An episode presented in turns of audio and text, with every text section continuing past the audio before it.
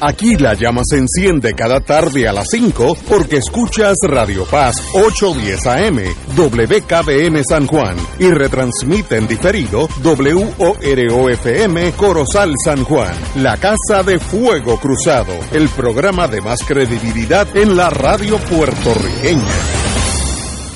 Esta emisora y sus anunciantes no se solidarizan necesariamente con las expresiones que escucharán en el siguiente programa. Son las 5 de la tarde, hora de escuchar Fuego Cruzado, el programa de más credibilidad en la radio puertorriqueña, en las voces de Ignacio Rivera y sus panelistas invitados con su discusión política dinámica e incisiva de los acontecimientos más importantes del momento. Fuego Cruzado comienza ahora.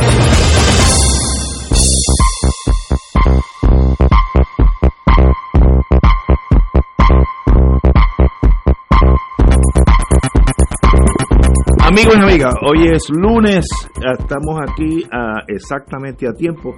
Nos cambiaron unas bombillas que estaban fundidas encima de mí, ahora veo todo. Eh, Yo, yo pensé que me estaba quedando ciego, no, es que las bombillas me, me estaban haciendo un jueguito, pero estamos aquí. Eh, Juan Dalmao, qué bueno que estás aquí, hermano. Ignacio, siempre un placer estar contigo, con el profesor Catalá, con la audiencia de Fuego Cruzado.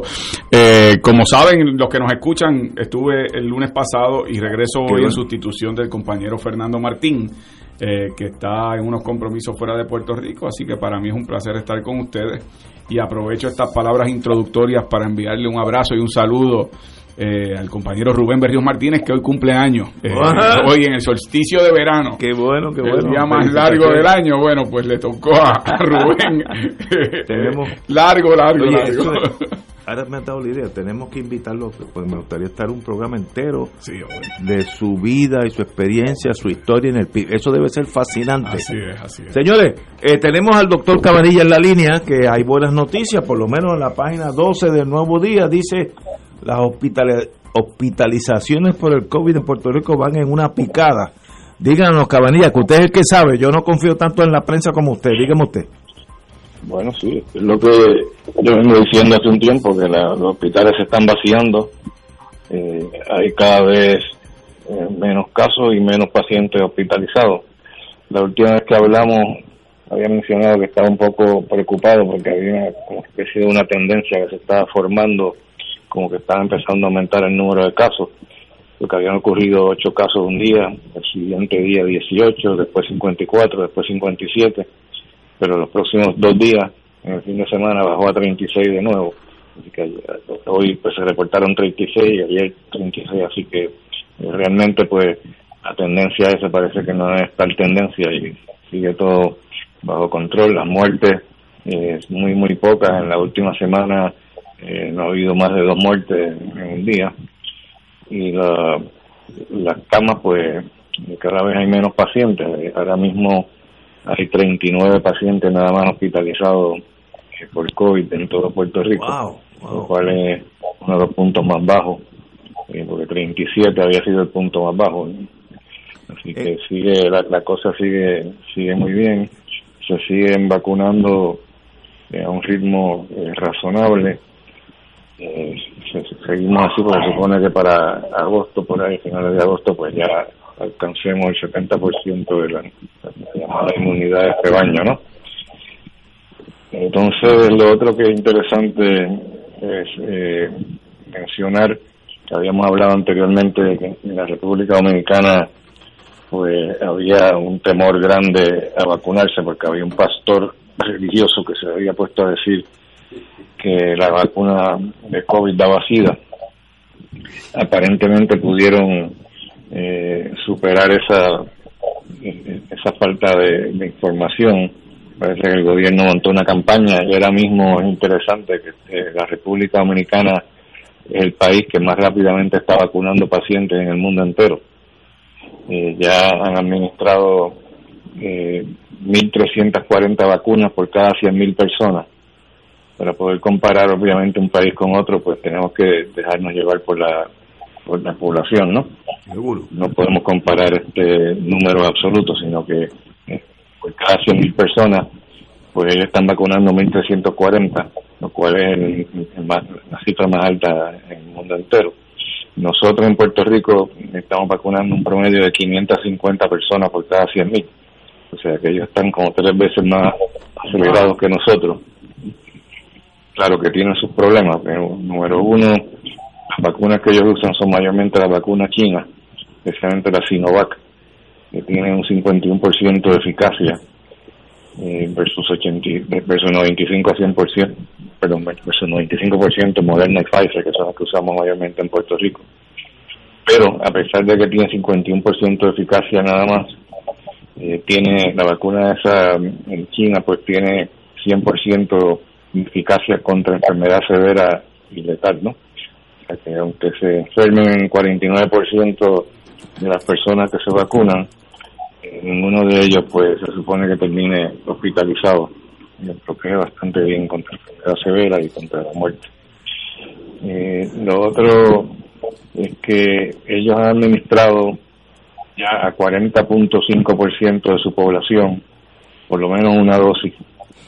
Eh, en Puerto Rico pues llegamos a 58% eh, con una dosis eh, lo interesante es que ellos empezaron a vacunar tres meses después que nosotros empezamos a vacunar en diciembre, a finales de diciembre. Ellos empezaron a vacunar a finales de marzo, pero están haciendo unos avances increíbles. Y ya que estamos hablando de los tipos de vacunas, pues eh, también debo mencionar que la vacuna cubana, la llamada Soberana 2, eh, ya se ha reportado eh, la eficacia, ya completaron eh, clínico tiene un 62% de eficacia eh, cuando se administran dos dosis. O que la vacuna pues, parece ser hasta un poco mejor que la vacuna china, o las vacunas chinas. Eh, el problema es que no, no reportan eh, reportan la eficacia en términos del por ciento de protección, pero no están diciendo por ciento están protegidos de muerte o de hospitalización. Yo asumo que si tiene 62% de eficacia debe tener una eficacia todavía mucho más alta en evitar este la, la muerte y la hospitalización. Así que eso más o menos te da una idea del, panorama. Wow. Eh, aquí en una gráfica que sale hoy en la página 12 del Nuevo Día, en el 21 de abril del 2021, que fue este año, teníamos hospitalizaciones 551. Así que entre abril y junio eh, ha habido un bajón espectacular. Bueno, sí, teníamos, teníamos mirar para atrás a ver. Este, wow. Me gusta mirar el número de, camas ocupadas. Y por eso también le da una idea a uno muy buena. Eh, tenemos en abril 21, fue que tú dijiste. Abril 21, del 21 había 551. Y de ahí empezó a bajar hasta el 20 de junio, que dicen aquí 65, tal vez sea menos. Bueno, buenas noticias. En términos de, las camas eh, ocupadas por COVID, en abril 21 teníamos 500 eh, camas ocupadas por COVID. Veo. Ahora mismo, como dije ahorita, estamos en 39. Sí, sí. Ya que ha habido un descenso dramático. ¿Y eso se debe a la, a la vacuna? Seguro que es debido a la vacuna o a la inmunidad natural o la, la, No, no, no, porque no, ha habido suficientes casos como para producir una cantidad grande de, de personas inmunizadas naturalmente. Estoy seguro que tiene que ver con la, con la vacuna. Cuando alcanzamos 25% de vacunación, eh, se, empieza, a ver este una, una disminución y la disminución ha seguido hasta que hemos llegado ya a una especie de una meseta, o sea que ya no sigue bajando, pero yo espero que a medida que sigan vacunando más gente, que siga disminuyendo y que lleguemos ya a prácticamente casi cero casos eh, nuevos. En agosto se supone que ocurra eso. Eh, hay una, tengo una pregunta médica que sale aquí hoy, que el amigo Ismael Guadalupe, el viequense que todos conocemos, está en su, en su hospital y tiene dice la prensa, una condición delicada luego de haber sido diagnosticado con micoplasma y COVID. El COVID sabemos lo que es, pero micoplasma, ¿qué es eso? Micoplasma es una bacteria que produce una pulmonía. que se llama neumonía por micoplasma. Y tiene tratamiento, eh, tratamiento efectivo, es todavía más fácil de tratar que el COVID. Sí, yo conozco del caso de Ismael Guadalupe, no, no puedo comentar por la ley. Obvio, obvio, no. No, pero la, la pregunta es, ¿micoplasma es otra, no tiene nada que ver con el COVID? No, nada, okay. nada. Pero recuerden recuerden que él, que él se hizo un trasplante de riñón, eso es ah, conocimiento público, eso no es ningún secreto. No, también sale en la prensa. sí, los pacientes que se han trasplantado para evitar que rechacen el, riñón o el órgano que se trasplantó, pues se le tiene que dar una terapia de inmunosupresión, que le suprime el sistema inmune y te hace más susceptible a infecciones. Wow. En, Estados Unidos sale en la prensa también, también el sábado, página 40, que Estados Unidos suaviza las precauciones. Ha habido como eh, un bajar la guardia en torno a, a la pandemia. ¿Eso es porque ya bajó o porque están siendo algo de negligente o, ambas? Bueno, no, este, realmente en Estados Unidos está ocurriendo algo bien similar a Puerto Rico, es que eh, han bajado muchísimo el, número de casos nuevos y ya pues están a un nivel prácticamente similar a cuando empezó la, la pandemia, ¿no? Que, que habían empezó con pocos casos y estamos aquí viendo exactamente lo mismo en Puerto Rico. Estoy seguro que estamos viendo lo mismo que en Estados Unidos debido a que estamos usando las vacunas, son las mismas vacunas que se usan en Estados Unidos también. Estamos viendo algo similar y yo creo que ya pronto nosotros podemos empezar a, bajar la guardia un poco, a bajar la guardia un poco, porque yo creo que ya, ya pronto llegará el momento en que empezarán a, liberalizar más las medidas. Bueno, ya, comercio. Ya, están bastante liberalizadas con lo que empezamos hace un año, así que estamos en este sentido adelantados. Eh, doctor Catalán. Muy buenas tardes, Cabanillas, ¿cómo estamos? Bien, ¿cómo estás?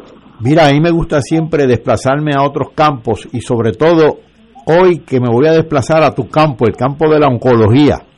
Ah, sí. Porque después de todo, tanto en Puerto Rico como en el mundo, una de las primeras causas de, de muerte es el cáncer.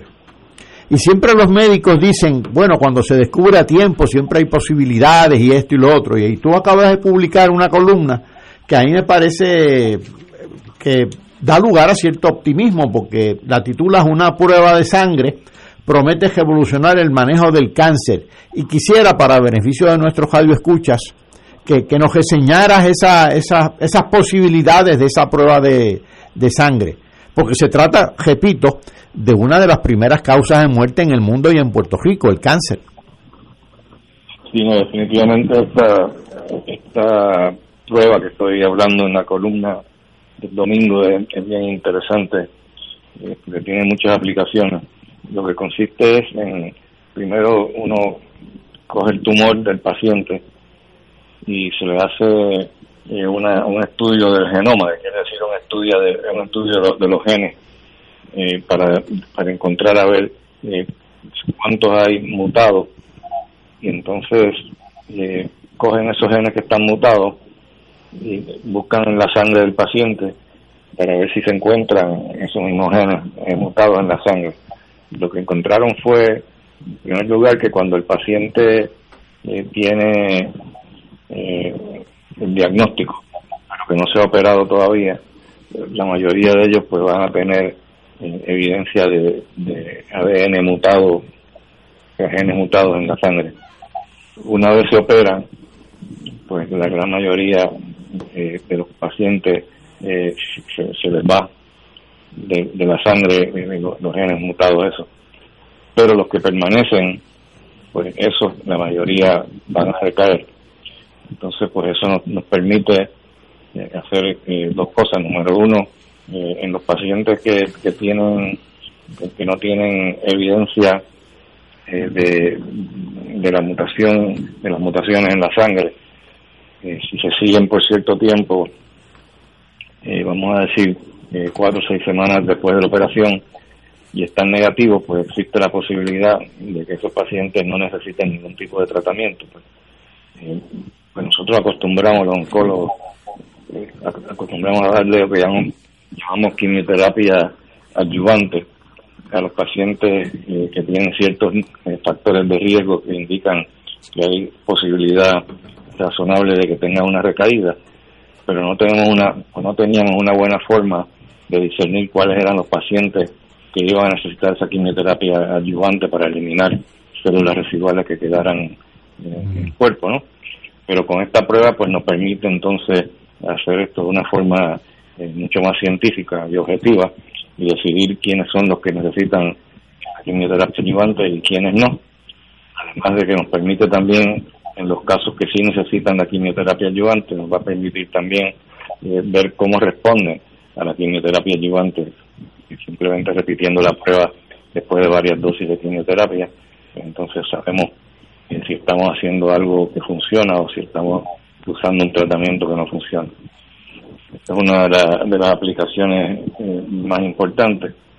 lo otro es que usando una técnica parecida, eh, se supone que en un futuro podamos empezar a hacer este, lo que llamamos eh, en inglés cancer screening, en español sería cernimiento eh, para detectar el cáncer en etapas tempranas. Claro que en esos casos que estamos buscando si tienen cáncer, no sabemos que lo tienen, o, sea, o, no lo tienen, porque si lo tuvieran ya no sería cernimiento. en esos casos no tenemos acceso al tumor. Pero como se sabe, hay ciertas mutaciones eh, bien comunes diferentes tipos de cáncer, pues nos permite también, este, por ejemplo, buscar los, genes que, que más frecuentemente están mutados en cáncer de colon y buscarlos en la, en, la sangre. Qué interesante. De esa forma, pues podemos entonces eh, determinar si el paciente eh, tiene cáncer incipiente en colon. Entonces, eh, eventualmente a lo mejor podemos dejar de hacer colonoscopia o, o hacerla solamente en los casos eh, que den positivo, ¿no? Para entonces poder buscar a ver si tiene el, cáncer o si a veces eh, puede manifestarse con unos pólipos pequeños que se pueden eh, extirpar en el momento de la colonoscopia. Eh, Cabanilla, y por lo que tú dices, lo que me, yo desde la perspectiva del paciente, lo que me parece positivo en todo esto también, es que se le hace fácil al paciente, es decir, es una prueba sencilla para el paciente, quiero decir, es una prueba de, sangre, como el PSA, digamos, que es una prueba sencilla para el paciente, para, para hacérsela al paciente. Basta con ir al laboratorio y hacerse la, la, prueba de sangre. Exacto, y es mucho más eficiente eh, que, que, hacer esa prueba que llamamos pruebas serológicas, eh, como el PSA, como, como el CA para cáncer de colon y otros tipos de cáncer. Eh, esto es mucho más sensible, o sea que cuando, cuando el PSA se eleva, especialmente si se eleva eh, bastante, pues puede ser por dos razones. O el paciente tiene un cáncer avanzado, entonces pues ya no lo estamos detectando tan temprano como, como, como sería deseable o podría ser también una inflamación de la próstata que también te puede elevar mucho el PSA, pero con esta prueba pues podría entonces eh, tratar de determinar cuál de las dos situaciones en que está ocurriendo. tiene, tiene muchas aplicaciones. Wow. Juan Dalmau. Saludos, doctor. ¿Cómo está usted? Ahora, muy bien. Me alegro, me alegro. Eh, quería compartirle y, escuchar su opinión, porque hoy el New York Times, recogiendo información estadística del gobierno de Puerto Rico, pues, ¿verdad? Cuán, actualizada pueda esa ser, eh, destaca las tablas con respecto a hospitalizaciones que ha habido en Puerto Rico y muertes, y llama la atención que en Puerto Rico ha habido periodos con unos repuntes eh, notables hace un año, junio, ¿verdad? Cercano al mes de julio, hubo un repunte eh, luego en agosto, eh, ¿verdad?, del año pasado. Luego eh, en diciembre hubo otro repunte y cercano a enero. Y, y, ahora vimos un repunte reciente entre los meses de abril y mayo. Y ahora en junio esa, esa estadística ha bajado tanto de hospitalizaciones y yo imagino que debe haber una correlación con, con efecto a las muertes del COVID. Pero, pero le, traigo el tema por un, por un comentario que usted hizo sobre el, el tema de, de, la vacunación y el comportamiento que ha habido en las aperturas en los Estados Unidos. En Puerto Rico habíamos hablado que cerca de, del 50% de los que son de 18 años o más eh, están completamente vacunados, es decir, tienen sus dos dosis. Eh, hay otros que tienen una dosis, pero hay algunos que no están vacunados y las iniciativas que yo he notado que se están tomando es, por ejemplo, pues se anuncia que van a ir a vacunar en las playas mañana, eh, hay otros que están ofreciendo dar unas rifas a, los que se vacunan. Y yo quería preguntarle a usted sobre la preocupación de que la ausencia de una campaña efectiva para la vacunación eh, nos lleve a otro repunte de aquellos no vacunados y, las consecuencias que eso podría tener. ¿Y qué políticas usted ha visto que han sido efectivas en otras jurisdicciones para lograr esa vacunación, más allá de ofrecer eh, básicamente un pulpote o, de ofrecer verdad este eh, premios a cambio? Eh, ¿qué, políticas de, salud pública se han instaurado en lugares donde ha habido efectividad con respecto a la vacunación, que es lo que debemos aspirar que se logre? Sí, eso es un tema interesante y relativamente complicado, porque si, lo dividimos por edades, la gran mayoría de los puertorriqueños sobre 65 años, exactamente un 80%, por lo menos hace unos días atrás, un 80% estaban vacunados. pero si te empiezas a mirar en ciudades más, eh, eh, personas más jóvenes, ahí es donde tenemos el problema. Eh, tenemos que, aprender a poder convencer a los jóvenes entre 20 a 40 años el grupo menos vacunado, convencerlo que se vacune. Y eso pues eh, va a necesitar un poquito más de imaginación. Yo escribí una columna hace unas semanas atrás donde hablaba acerca de, técnicas que se pueden usar y yo creo que mucha gente lo tomó a relajo. Yo dije que en vez de, en vez de hacer una lotería, como están haciendo ahora en Puerto Rico, porque por aquí cerca donde yo vivo hay un, hay un, anuncio bien grande que están eh, haciendo una lotería eh, para personas vacunadas que van a regalar 250 mil dólares. Yo creo que se pueden ahorrar dinero y enfocarse eh, en grupos de edades. Por ejemplo, pacientes de 20 a 29 años eh, son fanáticos de Bad Bunny. Mira, hablen con Bad Bunny y hagan una rifa entre las personas de esa edad que sean admiradores de Bad Bunny, estoy seguro que un montón de gente se apuntaría. Y el premio podría ser algo bien barato, como por ejemplo ver un juego de baloncesto con Bad Bunny, con su equipo de cangrejeros de Santurce. Y así por el estilo. Eh, yo creo que puede también de Calle 13, en personas que son un poquito más eh, mayores de, esa edad, porque todo esto las personas este, van evolucionando y van, van cambiando los gustos, ¿no? Eh, hay muchas veces que no las personas de 20 a 29 no son fanáticos de, de eh, pero son fanáticos de Bad Bunny, pues entonces, pero son todavía personas jóvenes que se pueden atraer eh, también eh, rifando, rifando una conversación o un junte con...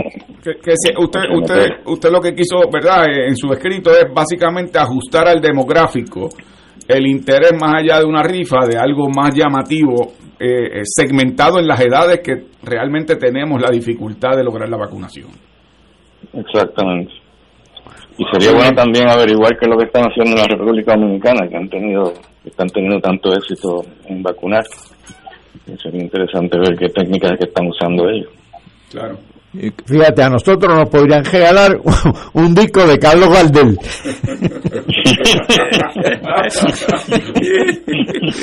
Muy bien, doctor. Un privilegio estar con usted como siempre. Gracias. Siempre Nos alegran las buenas noticias y nos, nos hablamos el viernes. Vamos a una pausa, amigos. Fuego Cruzado está contigo en todo Puerto Rico. Está demostrado que todas las vacunas contra el COVID-19 disponibles actualmente en Puerto Rico son altamente efectivas para prevenir el COVID-19 y sus consecuencias. Es por eso por lo que el municipio autónomo de Carolina continúa en su esfuerzo educativo para que te sientas seguro a la hora de recibir tu vacuna contra el COVID. Cuando te vacunas contra el COVID-19, evitas enfermarte gravemente, creas anticuerpos y detienes la propagación del virus. Vencer esta pandemia es posible. Sé responsable contigo y con los tuyos. No lo dudes. Vacúnate. En Oro 92.5 FM, Radio Paz 810 y el Canal 13 estamos trabajando a tono con la emergencia que en estos momentos está viviendo Puerto Rico. Estamos ofreciendo nuestros servicios al máximo con el personal disponible según nos permitan las circunstancias. Si tiene un mensaje para ofrecer a sus asociados, clientes o personal, solo tiene que llamar al 787-552-0825 y nuestros empleados le comunicarán al personal de ventas para atender su necesidad. A nuestros clientes estén en comunicación con su ejecutivo o ejecutiva de ventas que continúan ofreciendo sus servicios como de costumbre. 787-552-0825.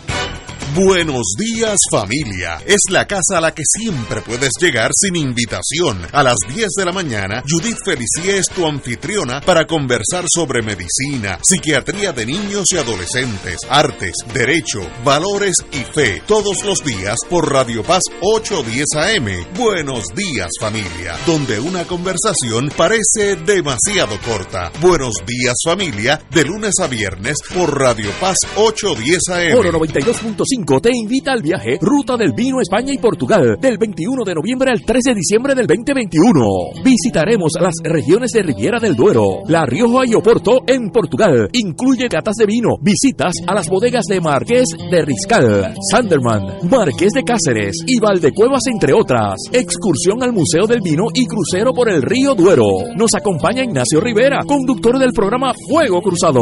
El viaje incluye boletos aéreos con Iberia, hoteles cuatro estrellas, todos los desayunos, almuerzos y cenas, catas de vino y visitas descritas en el programa. Servicio privado de autobús con aire acondicionado, guías, impuestos y cargos hoteleros. Reservaciones viaje ruta del vino España y Portugal. Llamar a Culture Travel al 787-454-2025, 787-538-3831 o al 787-552-0825. Nos reservamos el derecho de admisión. Ciertas restricciones aplican. Culture Travel, licencia 152AV90. ¿Tienes cáncer? De páncreas o del pulmón. Si has recibido terapia y el cáncer continúa avanzando, no pierdas la esperanza. Existen nuevas terapias basadas en el perfil molecular para pacientes de cáncer de páncreas o pulmón, disponibles en Puerto Rico únicamente en Pan-Oncology Trials. Llame hoy al 787-407-3333, 407-3333, Pan-Oncology Trials, ofreciendo protocolos de tratamiento con la ciencia más avanzada para combatir el cáncer. Y ahora continúa Fuego Cruzado.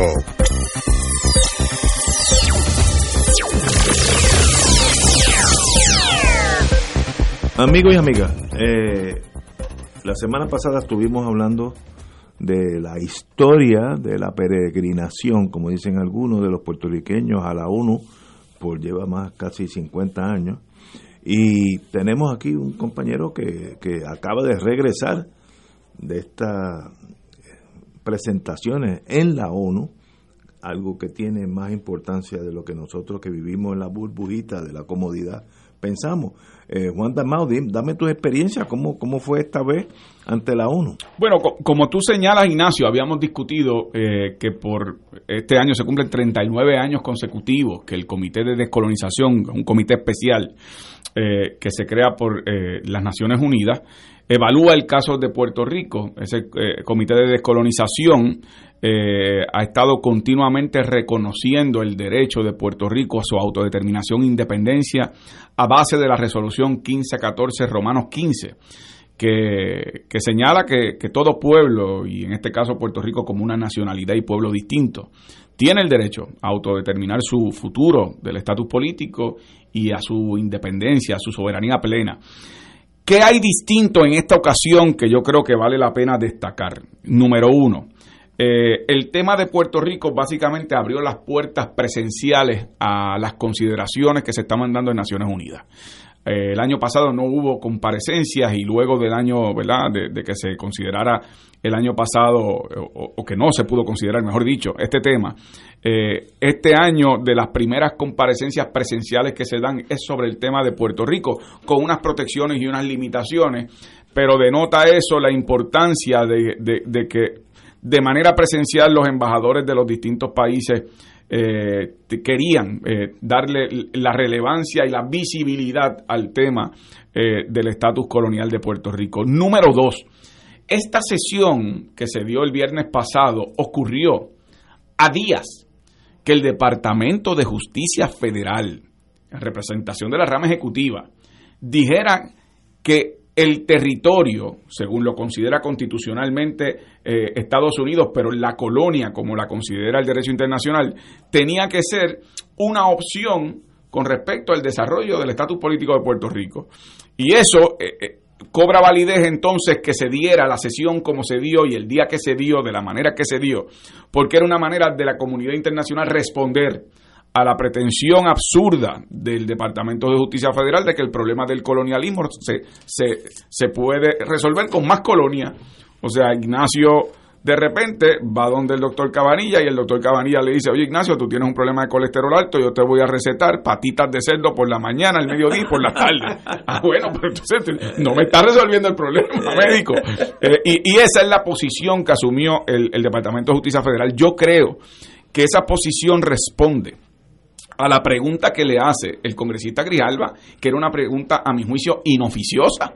Porque si uno le pregunta a, al Departamento de Justicia Federal cuáles son las opciones constitucionalmente viables para Puerto Rico, pues por supuesto que ser territorio no incorporado es constitucionalmente de acuerdo a los Estados Unidos una opción entre comillas viable, ¿por qué? Porque para eso tienen una cláusula territorial y los casos insulares de principios del siglo pasado validaron, validaron jurídicamente la posición de que Estados Unidos puede tener territorios no incorporados. Así que eso es un segundo elemento de la respuesta de la comunidad internacional con respecto a eso que planteó el Departamento de Justicia Federal. En tercer lugar, Ignacio, yo creo que fue importante que en este año, como ha ocurrido en unos años recientes, pero es recientemente, eh, se adopta la resolución por consenso unánime de los miembros. Y eso es algo que vale, eh, sí, vale la pena destacar porque por muchos años el Departamento de Estado de los Estados Unidos, por medio de su, em, su embajador eh, en Naciones Unidas, intervenía en el proceso de votación y trataba de, de, buscar que países le votaran en contra, se abstuvieran. Y aunque se aprobaba la resolución, se aprobaba con una mayoría raquítica.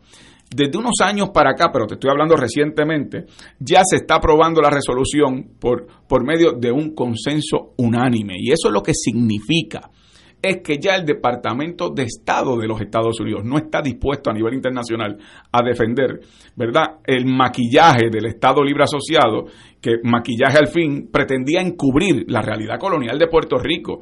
Y por lo tanto, ya después de Sánchez Valle, ya después de Promesa, ya después de los informes de Casablanca, ya después de las comparecencias al Tribunal Federal del propio presidente de los Estados Unidos, donde en todas las ramas de gobierno estadounidenses ha dicho, han dicho, Puerto Rico es una colonia, es un territorio no incorporado, podemos cederlo, venderlos como si fuera una propiedad nuestra. La verdad es que ya rindieron las armas y no están dispuestos a defender lo indefendible en la comunidad internacional. Así que esa resolución no deja de ser un instrumento valioso de denuncia. Yo en ocasiones me río porque obviamente uno escucha a veces personas que cínicamente dicen, bueno, pero ¿para qué volver si total no pasa nada? No, pasa muchísimo. Y pasa muchísimo porque las Naciones Unidas es una plataforma de denuncia, jurídicamente hablando a nivel internacional, pero políticamente hablando. Eh, donde no podamos utilizar espacios necesarios para esa denuncia, entonces el tema de Puerto Rico deja de ser un tema que se impugna eh, a los Estados Unidos con respecto a esa política colonial hacia nuestro país. Así que yo creo que ese es un espacio importante, valioso, eh, en que cada año, como señala Ignacio, vamos en una peregrinación los que creemos en el derecho a la autodeterminación de Puerto Rico, a su independencia y a que los Estados Unidos asuma una responsabilidad política y jurídica con respecto a Puerto Rico. Y se dio también, en mi caso particular, ya que me preguntas sobre mi experiencia, con la gran oportunidad de reunirme con sectores de la diáspora, que como le llaman, ¿verdad? Es la diáspora, de puertorriqueños y puertorriqueñas viviendo en Estados Unidos, pertenecientes a distintas organizaciones que se reunieron en el People's Forum, me invitaron para ser su orador principal y tuve un excelente intercambio con, con los puertorriqueños y puertorriqueñas allá que comparten, igual que nosotros, esa aspiración de que se reconozca ese derecho a Puerto Rico a su autodeterminación e independencia. Así que fue una agenda llena, una agenda muy satisfactoria. Creo que los medios de comunicación cubrieron muy bien eh, en una perspectiva muy justa lo que ocurrió allí. Creo yo incluso mejor de cómo cubrieron las vistas del, del Comité de Recursos Naturales presidido por Grijalva, que básicamente pasó como sin pena ni gloria, ¿verdad? Así que yo estoy muy satisfecho con, con, el trabajo realizado, al igual que otras personas que comparecieron y otras organizaciones, y creo que ese, que ese es un escenario que hay que mantener ahora más que nunca, porque si bien nos toca, para finalizar, si bien nos toca a los puertorriqueños y puertorriqueñas tomar la decisión final de cuál va a ser nuestro estatus político, no deja de ser menos cierto que en ese proceso la comunidad internacional tiene una función fundamental para que Estados Unidos asuma responsabilidades con respecto al derecho internacional sobre la colonia que mantiene en Puerto Rico y que tenga que proteger y defenderse eh, en cuanto a lo que corresponde a los derechos fundamentales de nuestro país y nuestro pueblo. Así que estoy muy satisfecho, Ignacio, con la jornada que tuvimos. El, el hecho de que Estados Unidos durante la Guerra Fría, pues, usaba su presión eh, que incluye hasta el soborno. Si tú no votas como yo quiero, pues aquella represa que te voy a construir no va. Eh, o el aquel barco de la marina viejo que tú vas a usar como guardia costanera, tampoco te lo voy a regalar. Y, Estados Unidos, todos los imperios usan la fuerza bruta. Pero lo fascinante es que ya ni van. ¿Se siente?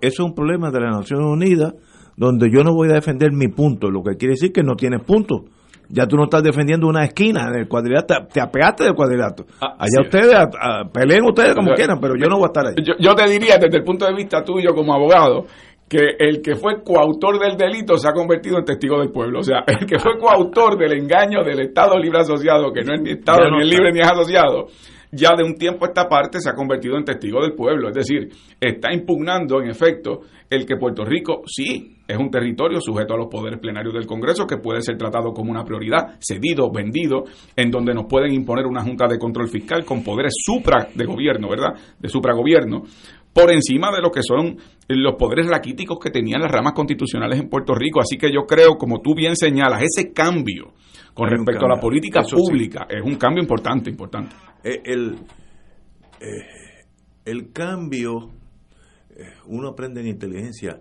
nadie es torpe ni nadie es loco. Eso tiene una misión. Eso no es que un día Estados Unidos dijo, bueno, vamos, vamos en una barra, dijeron, bueno, pues este Paco, no vaya mañana, quédate aquí. No. ¿Qué quiere decir eso? Eso le añade al, al, al, al bizcocho el hecho que el Tribunal Supremo ya dijo pero ¿de qué hablan ustedes? Ustedes siempre han sido territorio. Eh, yo me acuerdo cuando la subprocuradora Solicitor General le dijo al juez, no es que eh, el juez le pregunta, pero esto es un, un reverso a sus actuaciones anteriores, porque es verdad, Estados Unidos ha cambiado 180 grados y sí, esta es la posición nuestra. Ah, bueno, muy bien, pues esa es la posición.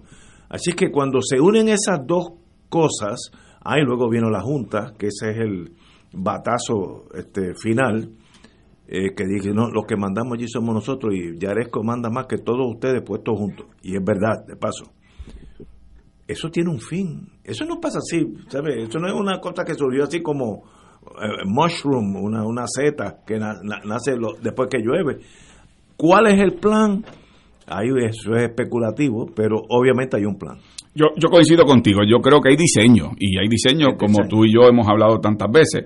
Los imperios actúan conforme a sus propios intereses. Obvio. Y cuando a Estados Unidos le convenía crear la pantalla, la imagen, el maquillaje, de que Puerto Rico era un estatus autónomo eh, de un Estado libre asociado y defendía esa posición como política pública a nivel internacional, tanto así que acudieron a las Naciones Unidas y eh, bajo engaño sacan a Puerto Rico de la lista de países por los cuales habría que dar eh, informes porque no han alcanzado el pleno gobierno propio.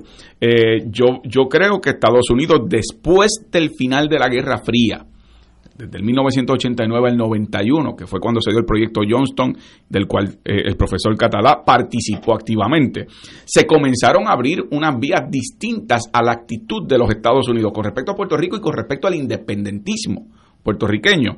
En aquel proceso fue una apertura histórica eh, en donde eh, los informes que se hacían por el Congressional Budget Office, por el Congress Research Service, por el propio comité con jurisdicción en el Congreso y en el Senado, tenían informes favorables sobre el tema del desarrollo económico y político de Puerto Rico bajo la independencia. Y posterior a eso vino el tema de Vieques si ellos les hacía falta Vieques como una joya de la corona militar, puedes estar seguro que Rubén Berrío hoy su cumpleaños lo estaría cumpliendo en la cárcel todavía. ¿Por qué? Porque era bajo los intereses de los Estados Unidos y tendrían que haber penalizado gravemente a los que incurrimos en desobediencia civil. Eso no ocurrió. Tanto no ocurrió que cierran el polígono en Vieques, cierran la base de Rubén Roads. Y posterior a eso, entonces vienen los informes de Casablanca, viene el caso de Sánchez Valle viene el tema de las comparecencias de la presidencia de los Estados Unidos al caso de Sánchez Valle, viene la ley promesa, viene la Junta de Control Fiscal. O sea que yo coincido contigo, aquí hay un diseño de parte del gobierno de los Estados Unidos para que no solamente nosotros los puertorriqueños, aquellos que no habían visto la realidad cruda del colonialismo que vivimos y la falta de democracia, la vean con todas sus letras, con todos sus puntos y con todos sus acentos. Y a nivel internacional, levantar las manos y decir, no estamos dispuestos a continuar defendiendo lo indefendible porque la realidad es que engañamos a la comunidad internacional. ¿Hacia dónde nos lleva? Yo tengo mi posición, yo creo que eso nos va a llevar a un momento en donde Estados Unidos va a tener que dar una mirada rigurosa y estricta al tema de Puerto Rico y su salida va a ser el tema de la independencia en amistad y cooperación con los Estados Unidos, pero con un Puerto Rico en transición, eh, en desarrollo económico y con los tratados necesarios a nivel internacional, atracción de capital, etcétera. Pero, pero de que hay diseño detrás de esa determinación, lo hay, no hay duda de eso. Ningún imperio actúa a lo loco. Eso no, en la vida no es así. Eh, yo me acuerdo que nosotros cuando éramos rookies nos enseñaban, si usted cree que su enemigo, la KGB o la GRU China, eh, es torpe y no tiene un plan, el problema es que tú eres el torpe y tú eres el que no tiene un plan, porque el otro lo tiene. Así que ten cuidado. el problema eres tú, no es el otro. Tenemos que ir a una pausa y regresamos con el doctor Catalán. Fuego Cruzado está contigo en todo Puerto Rico. Si sientes preocupación desproporcionada, sensación de ahogo y pánico, aumento del ritmo cardíaco, inquietud, problemas de concentración, probablemente estés padeciendo de ansiedad. Llama ahora a nuestra línea confidencial al 787-760-0222. En San Juan Capestrano contamos con un equipo de profesionales que podrán orientarte sobre las opciones de tratamiento. No estás solo. Te vamos a ayudar. Por más de un siglo, juntos hemos encontrado en la YMCA de San Juan un lugar seguro donde desarrollar nuestro potencial. Aquí encuentras una variedad de programas deportivos, educativos y de bienestar, como gimnasio, yoga, natación, baloncesto y centro preescolar. En la YMCA te fortaleces física y mentalmente y floreces. Redescubre hoy todo lo que la Y tiene para ti. Visita ymcasanjuan.org. Todos los miércoles a las 4 y 30 de la tarde no se pueden perder el programa Tu Conciencia Económica PR, un programa de análisis de noticias de la economía local e internacional para que tomes tus decisiones financieras con conciencia con el experto Roberto Berríos. Todos los miércoles a las 4 y 30 pm por Radio Paz 810 AM y por Radio Paz 810.com. Tu Conciencia Económica PR, proveyendo tranquilidad, transfiriendo tu riesgo. Fuego Cruzado, el programa de más credibilidad en la radio puertorriqueña, es ahora la tribuna abierta de análisis noticioso, con diversas perspectivas que exploran el trasfondo de lo que acontece a diario y cómo nos afecta. Escucha Ignacio Rivera y sus panelistas invitados de lunes a viernes en Fuego Cruzado en transmisión diferida a las 10 de la noche por Oro 92.5 FM. Y ahora continúa Fuego Cruzado.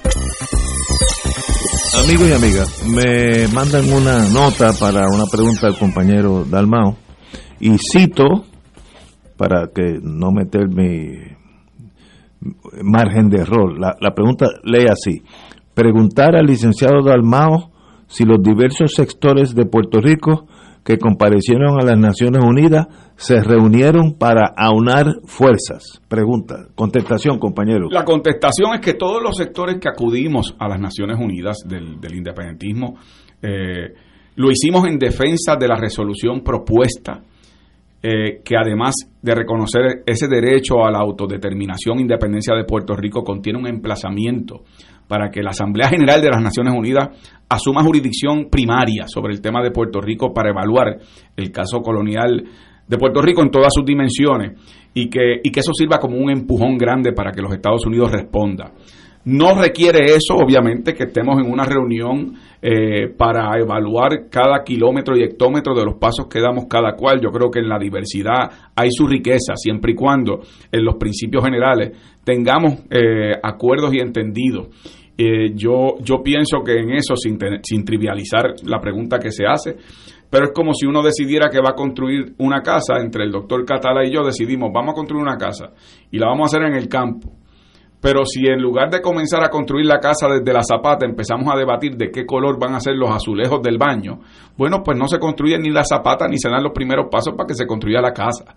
Y yo creo que en eso el independentismo puertorriqueño en los últimos tiempos ha tenido la visión y a mi juicio la madurez de reconocer que no hay que estar de acuerdo en cada kilómetro y hectómetro ni en cada punto ni coma, siempre y cuando en los elementos esenciales de los que nos une como ¿verdad? Como parte de una lucha superior, que es la lucha por la independencia, que en eso eh, haya, eh, eh, sí, una coincidencia y cuando no haya coincidencia en términos de táctica y estrategia, que tampoco haya obstaculización ni guerra civil. Yo creo que eso es determinante y, y en las pasadas elecciones tengo la satisfacción de decir que, que, hubo muchos sectores que sin ser del Partido Independentista apoyaron la propuesta de Patria Nueva y yo creo que esos son pasos de avance, al igual que ocurre en la ONU, al igual que ocurre en la comparecencia en el Grito de Lares, al igual que ocurre en la comparecencia en otros organismos internacionales. Siento la satisfacción que hemos dado pasos de avance determinantes eh, en ese aspecto. Compañero Catalá. Siempre se dice y siempre decimos, y con quizás con mucha razón, que hay tres espacios políticos fundamentales. Eh, está Puerto Rico, está el plano internacional, que incluye naturalmente a las Naciones Unidas, y está el plano eh, de Estados Unidos, por razones obvias, que en donde el protagonista es el Congreso, aunque no exclusivamente. En el plano local, Juan, evidentemente, en el plano de Puerto Rico, quiero decir, en el plano nacional, pues ha habido avance. Basta tenerte al frente, eh, a la luz de, la, de los resultados electorales de hace unos meses atrás, pues hubo un avance. Eh, y hubo un retroceso de dos fuerzas del Partido Popular Democrático que representa el status quo y del Partido Nuevo Progresista, que representa el status quo también, aunque sea estadista. Pero bien, esas, esos esas dos formaciones políticas que sacaban el 95% del total de los votos en elecciones pasadas, siempre más del 90% entre los dos, pues bajaron a un 60 y pico por ciento, eh, dividido en casi en dos partes iguales. Así que ahí hubo un avance de las fuerzas que estamos propugnando cambio en Puerto Rico y ciertamente de la fuerza del Partido Independiente puertorriqueño. En el plano de Estados Unidos, pues ha habido avance por dos razones distintas, o, quizás tres. Una, que ya no se pueden usar eufemismos. Después del caso, del caso Sánchez Valle, Valle y después de promesa, para citar dos instancias nada más, pues los eufemismos no caben. Esto es una posesión, un territorio, una colonia. Está claro.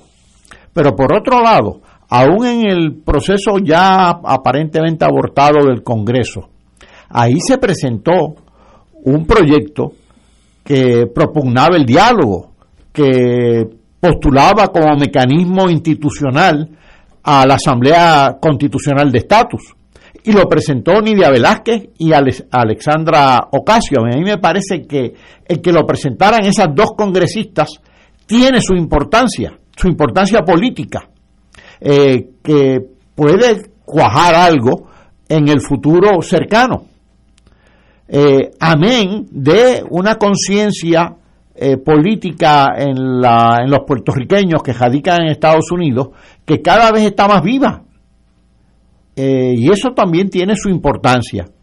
Y en el, tercer escenario, que es donde tú acabas de estar, pues yo siempre recuerdo cuando los amigos de Puerto Rico y también de Estados Unidos y amigos de la descolonización que pertenecían al comité de de descolonización de las Naciones Unidas, delegaciones importantes, venían ante nosotros y decíamos, bueno, tú, ustedes comprenderán por qué nos tenemos que abstener, pero no nos vamos a oponer a la resolución. Y entonces, sí, comprendíamos. Y el hecho de que haya esa unanimidad en ese comité, pues ya también es un avance. Ahora bien, si esta es la gran pregunta, Juan, si se han dado avances en, en Puerto Rico, en el, en el espacio de Estados Unidos y en la dimensión internacional, ¿cuál es el próximo paso? El próximo paso político, quiero decir. El, próximo paso, pienso yo, Paco, es evitar que las fuerzas del inmovilismo que existen particularmente en Puerto Rico, aunque sean cada vez minoritarias o más eh, mayormente minoritarias, y en los Estados Unidos también, eh, puedan lograr un impasse que desmovilice estos avances. Y digo eso porque no hay duda, por ejemplo, de que hay personas cuyos intereses económicos, particularmente en los Estados Unidos, eh, el régimen territorial y colonial les es muy rentable, aunque sea el costo de la pobreza de Puerto Rico como pueblo y como país. Y por lo tanto, a eso les conviene que no haya movimiento en esa dirección. Y van a mover sus fichas para que ese sea el caso. Eh, no es casualidad esa expresión que hace el Departamento de Justicia Federal, particularmente a una pregunta, que era una pregunta que no hacía falta consulta que no fuera con un estudiante de primer año de Derecho. Pues por supuesto que el territorio es una de las opciones constitucionalmente viables dentro de la Constitución americana. Por eso es que tienen territorio, por la cláusula territorial y las decisiones jurídicas que ha tomado el Tribunal Supremo Federal.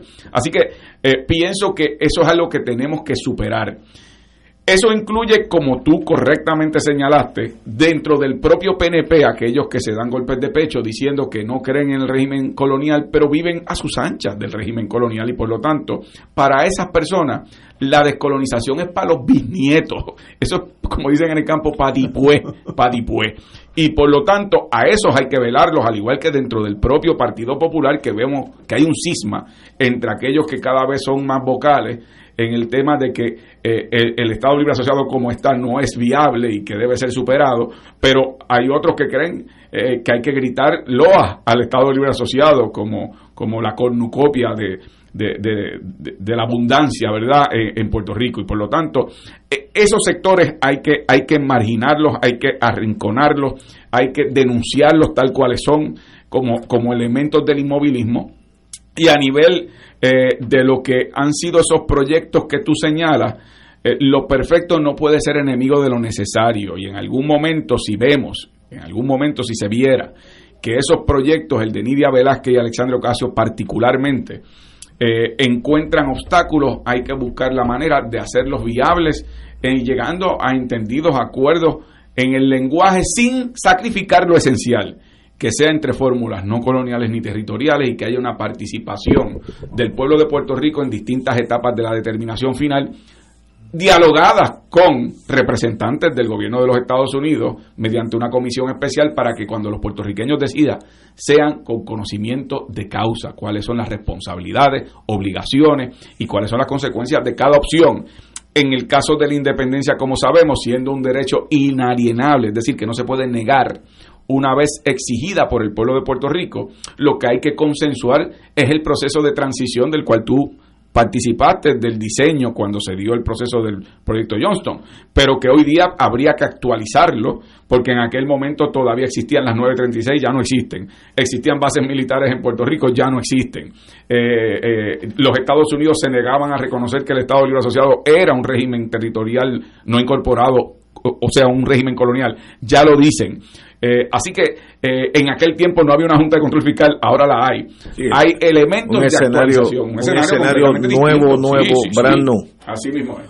Así que yo creo que ese es el próximo paso. Mantener eso que como tú bien describiste y resumiste, ha sido un avance en esos tres escenarios, el internacional, Estados Unidos y Puerto Rico, y mantener ese momentum que ha habido para presionar a los Estados Unidos. Ignacio, de nuevo, Ignacio lo ha dicho y y yo lo, he compartido con él, como los imperios actúan de acuerdo a sus intereses, el reto es demostrar que los intereses actuales de los Estados Unidos tienen que dirigirse a la descolonización. Y por lo tanto, para lograr eso, ese momentum en esos tres escenarios es fundamental. ¿Y qué yo sé que ustedes están contentos porque yo lo estaría también. El PIB en las últimas elecciones salió muy bien. Eso es un given para, para no perder tiempo argumentando eso. ¿Qué plan uno tendría para mantener ese momentum? para no volver abajo. Cuando uno está tan alto, cuando uno va a un juego de béisbol y, batea tres honrones, el próximo juego es más difícil porque no vas a, la posibilidad es que no vas a batar tres honrones. ¿Cómo tú mantienes ese interés en el PIB? Eh, tú y, la institución en sí, no, no, no tú solamente. Yo, yo pienso, Ignacio, primero, que, que yo tengo una responsabilidad de honrar ese apoyo electoral eh, que recibió el partido y que yo recibí con la propuesta de Patria Nueva. Y eso me exige trabajar más duro. Eh, la propuesta de Patria Nueva no puede ser ni es un proyecto puramente electoral. Es un mapa de ruta para el país, para una construcción de un país nuevo que necesitamos rehacer, que surja desde lo que son las protecciones a derechos humanos en distintos renglones, económicos, en la salud, en la educación, en el medio ambiente, entre otros.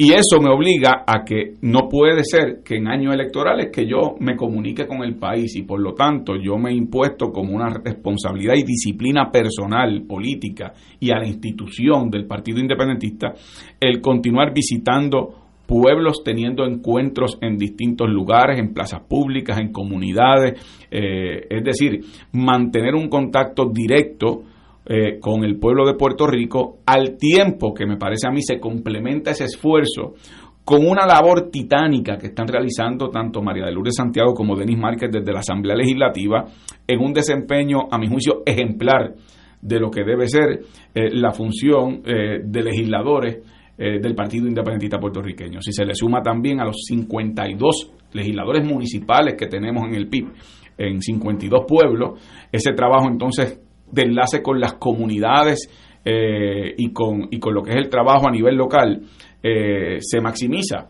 En los lugares donde no tenemos legisladores municipales, tenemos legisladores del pueblo, es decir, nuestro liderato local participa de las eh, sesiones que se llevan a cabo, aunque tienen que participar como parte del público, siendo públicas les permite fiscalizar lo que está ocurriendo en cada uno de los municipios. Así que tiempos nuevos con resultados distintos requieren estrategias actualizadas y esa es la que eh, estamos utilizando con una presencia continua. Eso es un contraste, Ignacio, a lo que ha ocurrido con otras ofertas electorales. Tú sabrás que después de las elecciones hubo personas que desaparecieron o decidieron retirarse eh, y decidieron que su rumbo iba a ser distinto. Yo no voy a juzgar, eso lo tiene que juzgar el país, pero yo sí siento que mi responsabilidad es honrar ese apoyo que recibí y utilizar eh, esa inspiración que pudo haber recibido la gente para aumentar sobre esa plataforma un apoyo electoral aún mayor. Pero de que hay mucho trabajo por delante, sí lo hay.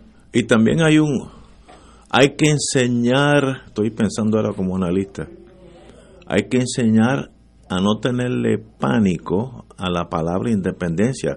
Eso debido a nuestra historia política de los años 40 o 30 por ahí, eh, todavía hay un mucha gente, sobre todo los que tenemos algunas canas, que dice, si solo nos morimos de hambre, es un dicho en el campo, pero profundo, de, mi generación, yo no sé ahora. Eso hay que, eso requiere educación, Sí es. Y, a largo plazo, ¿no? Y sobre todo porque Puerto Rico, aun cuando la Guerra Fría termina a finales de los 80, principios de los 90, todavía lo que yo llamo eh, la jaqueca de, la borrachera, el hangover, como le dicen en inglés, duró por décadas. Todavía con una retórica y una narrativa de eh, ignorando que ya estamos en un mundo multipolar en donde la soberanía y la independencia es la llave para integrarnos a mercados internacionales, para tener todas las herramientas necesarias para un desarrollo pleno en amistad y cooperación con los Estados Unidos, ya no tienes que permanecer eh, atado a uno de los polos soviéticos o americanos, ya eh, en, en ese tiroteo de la Guerra Fría ya nosotros no tenemos que caer en el mismo medio como caíamos. Y por lo tanto eso es algo que aunque generacionalmente como señalaste hay eh, personas más jóvenes que no tienen esos prejuicios, pero en algunos casos la narrativa general del país, sí, eh, eh, hay personas que se creen que van a enrollar las carreteras, que va a salir la caña del suelo y van a cortar caña con un machete voto y, y, pantalón de saco y con una soga a la cintura y mosquitos, nigua, chinches, todo eso. Y por lo tanto, es importante continuar remachando lo que ya incluso informes del Congreso han dicho, que la idea de un Puerto Rico independiente es un Puerto Rico próspero, moderno, con acuerdos de cooperación con los Estados Unidos, con posibilidad de libre tránsito. La mitad de nuestra población, como consecuencia de ese régimen territorial, vive en los Estados Unidos y además de, una serie de, de, acuerdos y entendidos a los cuales tendríamos que llegar en esa transición. Pero tiene razón, hay que enfatizar en ese proceso de educación también. eso es laborioso, se toma tiempo, toma espacio toma parte de tu vida, toma dinero, porque todo eso, esa maquinaria cuesta. tú no tienes un subsidio de, Departamento de Educación.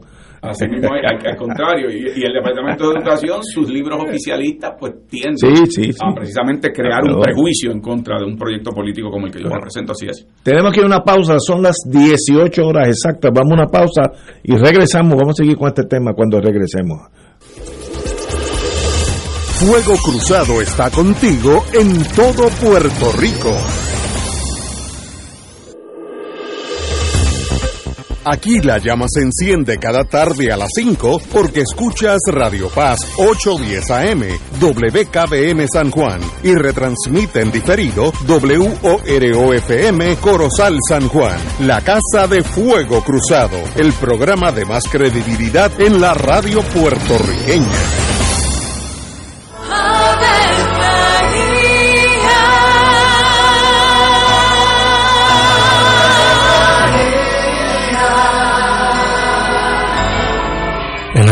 Del Señor anunció María.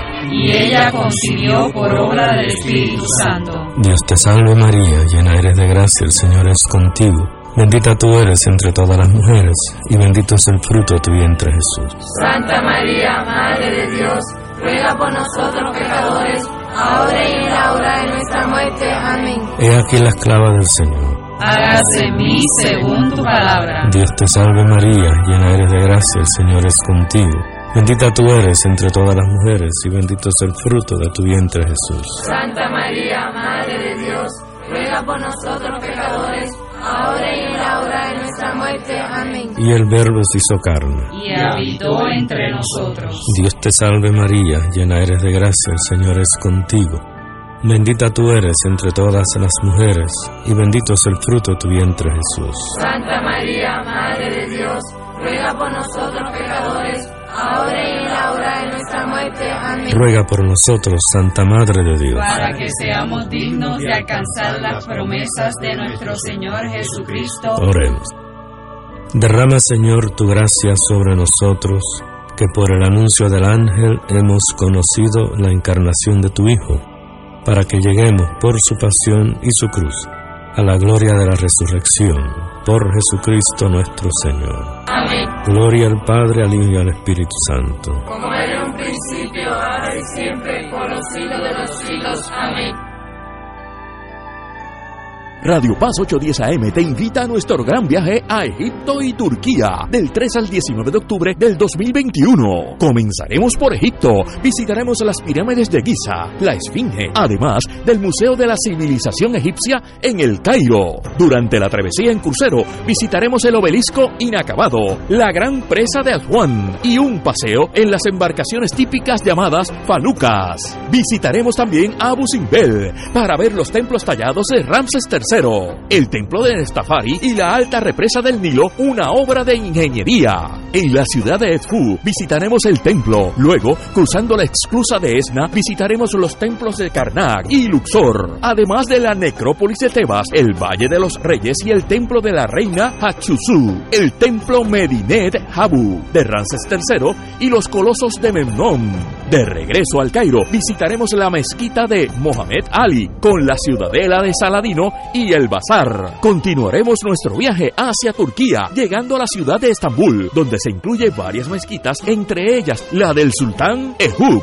Basílica de Santa Sofía, la Mezquita Azul, Palacio de Berbekli, además de un paseo en barco por Bósforo. Visitaremos el antiguo hipódromo y el Palacio de Tocapí, además del Gran Bazar. La travesía continuará hacia la ciudad ciudades de Ankara y Capadocia, fascinante región con sus chimeneas de hadas. Luego visitaremos Konya, Pamukkale, famoso por sus aguas termales ricas en minerales. Continuaremos hacia Éfesos, la ciudad antigua mejor conservada de Asia Menor. Incluiremos una visita a la casa de la Virgen María. En Bursa visitaremos la Mezquita Verde. Finalizaremos nuestro viaje en la ciudad de Madrid, donde estaremos un día adicional. El viaje incluye boleto ida y vuelta con Iberia y Egypt Air, boletos aéreos domésticos, traslados en autobús privado con aire acondicionado, alojamiento en hoteles cuatro estrellas, todos los desayunos, almuerzos y cenas, excursiones y entradas para atracciones y monumentos descritos en el programa, propinas, impuestos aéreos y hoteleros, servicio en privado y guía altamente capacitado.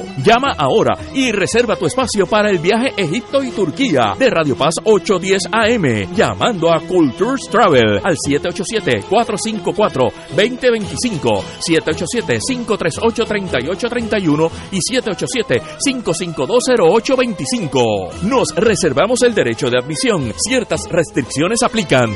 Culture Travel 152AV90. Llama ahora y reserva 787-454-2025. En Oro 92.5 FM, Radio Paz 810 y el Canal 13 estamos trabajando a tono con la emergencia que en estos momentos está viviendo Puerto Rico. Estamos ofreciendo nuestros servicios al máximo con el personal disponible según nos permitan las circunstancias. Si tiene un mensaje para ofrecer a sus asociados, clientes o personal, solo tiene que llamar al 787-552-0825 y nuestros empleados le comunicarán al personal de ventas para atender su necesidad. A nuestros clientes estén en comunicación con su ejecutivo o ejecutiva de ventas que continúan ofreciendo sus servicios como de costumbre.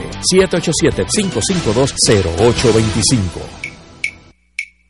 De todo un poco, con Manolo Almeida, el más ameno en tus mañanas por Radio Paz 810 AM, de martes a viernes a las 9 de la mañana. Notas positivas, salud, ambiente, negocios y entretenimiento. De todo un poco, martes a viernes por Radio Paz. ¡Estamos vivos! Y ahora continúa Fuego Cruzado. Lo próximo es un segmento pagado. En la tarde de hoy queremos llevar una información valiosa a nuestros hogares y lo peligroso que es tomar agua contaminada. Y para eso tenemos el amigo ya compañero de Fuego Cruzado, Omar Carrión, especialista en calidad de agua de la compañía Water Life. El teléfono es 787-945-2109. Omar, querido amigo, puede, puede ver que ya está llegando el informe anual a nuestros hogares de que envía energía eléctrica, no, acueducto, sobre cómo está la calidad de agua. Eh, como experto, ¿qué opinión tú tienes a esta, esta realidad? Oye, Ignacio, sí, mire, ya el informe anual de acueducto y está llegando a los hogares en Puerto Rico, eh, todo Puerto Rico, y créeme que estoy sumamente sorprendido, estoy sumamente alarmado con lo que yo he ido en ese informe. El informe lo tengo aquí a, mano eh, para que tengan una idea, este Ignacio y amigos que me escuchan. Eh, eh, Acueducto dice en el área de la, de la bacteria coli, dice que en enero, escuchen bien, en enero dieron a nueve muestras de todas las pruebas que hicieron, en enero dieron nueve muestras positivas a E. coli. Pero lo más gracioso de esto es que dice que recibimos positivo E. coli, pero cuando vamos a la columna que dice violación, dicen que no, que no hay violación ninguna. Entonces, ¿qué quedamos? Pero no es solo eso, esto es lo más alarmante, Ignacio, amigo que me escucha, para que ustedes vean que tienen que tomar una decisión sabia ya. Su vida está en peligro. Usted sabe lo que es que hacen un monitoreo de calidad de agua en enero. Ignacio, escúchate bien cuando hicieron el otro monitoreo. ¿Cuándo? En noviembre del 2020.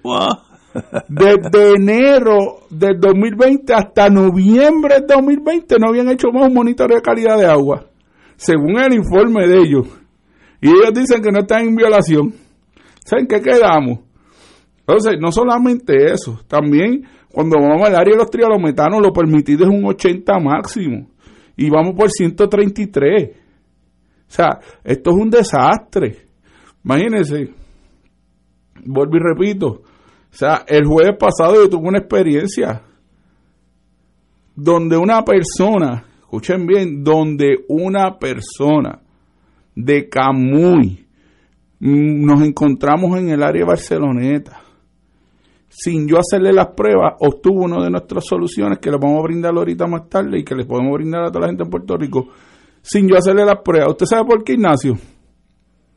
Porque él dice, mire las palabras de él, ¿sabe por qué yo te estoy comprando la solución? Porque acabo de salir del hospital con mi hijo y acaba de coger una bacteria y el mismo doctor en el hospital me dijeron que es gracias al agua del grifo. Y se gastó más de 1.200 dólares en medicamentos. Entonces, con eso que usted acaba de escuchar, amigo, me está escuchando aquí en Fuego Cruzado a través de estos micrófonos, ¿usted está seguro del agua que está llegando a su casa? Cuando monitorean el agua en, en enero y no lo monitorean más hasta noviembre. No, esto es un desastre, Ignacio. ¿Hay alguna solución para esto si es que hay agua si hay que hay alguna, perdón, tengo que comprar más agua de botella, que eso cuesta más que la gasolina y me afecta el bolsillo a mí bastante. Cuéntame qué soluciones tenemos. Pues mira, Ignacio, la solución que tenemos es lo que venimos diciendo hace tiempo, es un rivel osmosis. Los Mosi es la mejor solución para los hogares en Puerto Rico, no dicho por mí, dicho por la Organización Mundial de la Salud.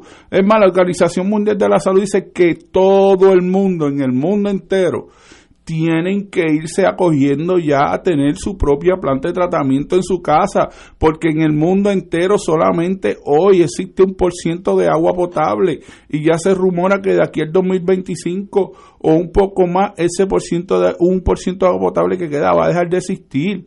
Entonces, Gracias a eso, el mercado del agua de botella empezó a mercadearse en la bolsa de valores y ya se rumora que de aquí a un año y medio, dos años, una caja de agua que te varía 4 dólares te va a costar entre 10 a 12 dólares. Oye, y es agua mala porque el agua de botella no es buena.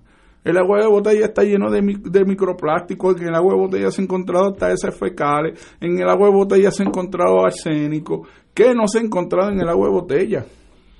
¿Qué ofertas tú tienes, Omar? ¿Qué regalos tienes para ofrecerle a aquellos que te solicitan una visita en sus casas? Ok, importante, toda persona que llama al 945 2109 945 2109 vamos a hacer el monitoreo de agua completamente gratis. Seguimos con la oferta del mini purificador, valorarán 180 dólares gratis por la visita. Y dependiendo de lo que encontremos en el agua, la solución que le vamos a brindar. Siempre va a ser un rivel osmosis, pero digo dependiendo, porque dependiendo de lo que salga en el agua es la solución que te va a brindar, porque el rivel osmosis puede llevar o más etapas de purificación o menos etapas. Óigame bien, por favor, no llamen para preguntar precio por el equipo, porque siendo responsable con usted y siendo responsable la compañía, yo no te puedo dar precio del equipo por teléfono, porque eso va a variar dependiendo de la, la, calidad de agua que yo encuentre en tu casa. Aunque ustedes no me crean, si yo hago una prueba de calidad de agua en su casa, amigo, me está escuchando ahora, y voy donde su vecino de al frente o su vecino de al lado y hago las mismas pruebas, aunque el vecino viva al frente o viva al lado, los resultados no van a ser iguales. O en casa de su vecino sale el agua peor o sale mejor. Por eso, para ser responsable, coordine la cita, con mucho amor le vamos a visitar. Y para ser sincero, dependiendo de lo que haya en el agua, es lo que le vamos a decir, mire, esto es lo que usted necesita. Por eso no podemos dar precio por teléfono, porque yo no sé lo que me voy a encontrar con el agua en tu casa. Tiene sentido. Llamen gratis 787 945-2109. 945-2109. Y la compañía es Water Life. Y el amigo aquí presente es Omar Carrión. Sí, el mismo que le va a estar visitando. Yo soy el que los visito. Óyeme, antes de irme, saludos a Carmen y a Jesús del pueblo de Cagua, de Bonneville, que acabo de bajar de allá ahora, excelentes personas, y estoy contento, Ignacio, y ando con la familia. Sí, le vi un hijo aquí, lo más guapo, lo más guapo. Por ahí está la doña, la jefa está por ahí, tengo que portarme bien, ya tú sabes. Muy bien, 945-2109, Water Life. Gracias, hermano. Gracias a ustedes. Vamos a una pausa, amigos. Fuego Cruzado está contigo en todo Puerto Rico. ¿Tienes cáncer de páncreas o del pulmón? Si has recibido terapia y el cáncer continúa avanzando, no pierdas la esperanza. Existen nuevas terapias basadas en el perfil molecular para pacientes de cáncer de páncreas o pulmón, disponibles en Puerto Rico únicamente en Pan-Oncology Trials. Llame hoy al 787-407-3333, 407-3333, Pan-Oncology Trials, ofreciendo protocolos de tratamiento con la ciencia más avanzada para combatir el cáncer. Fuego Cruzado, el programa de más credibilidad en la radio puertorriqueña, es ahora la tribuna abierta de análisis noticioso, con diversas perspectivas que exploran el trasfondo de lo que acontece a diario y cómo nos afecta. Escucha Ignacio Rivera y sus panelistas invitados de lunes a viernes en Fuego Cruzado en transmisión diferida a las 10 de la noche por Oro 92.5 FM. De todo un poco, con Manolo Almeida, el más ameno en tus mañanas por Radio Paz 810 AM, de martes a viernes a las 9 de la mañana. Notas positivas, salud, ambiente, negocios y entretenimiento. De todo un poco, martes a viernes por Radio Paz. ¡Estamos vivos! Oro 92.5 te invita al viaje Ruta del Vino España y Portugal del 21 de noviembre al 3 de diciembre del 2021. Visitaremos las regiones de Riviera del Duero, La Rioja y Oporto en Portugal. Incluye catas de vino, visitas a las bodegas de Marqués de Riscal, Sanderman, Marqués de Cáceres y Valdecuevas entre otras. Excursión al Museo del Vino y crucero por el río Duero. Nos acompaña Ignacio Rivera, conductor del programa Fuego Cruzado. El viaje incluye boletos aéreos con Iberia, hoteles cuatro estrellas, todos los desayunos, almuerzos y cenas, catas de vino y visitas descritas en el programa. Servicio privado de autobús con aire acondicionado, guías, impuestos y cargos hoteleros. Reservaciones viaje ruta del vino España y Portugal. Llamar a Culture Travel al 787-454-2025, 787-538-3831 o al 787-552-0825. Nos reservamos el derecho de admisión. Ciertas restricciones aplican. Culture Travel, licencia 152 AV90. Un club rotario es casa de jóvenes y adultos, de hombres y mujeres, que comparten y viven los deseos de servir a los demás en un ambiente socialmente sano y productivo. Mensaje del Club Rotario de Río Piedras. Y ahora continúa Fuego Cruzado.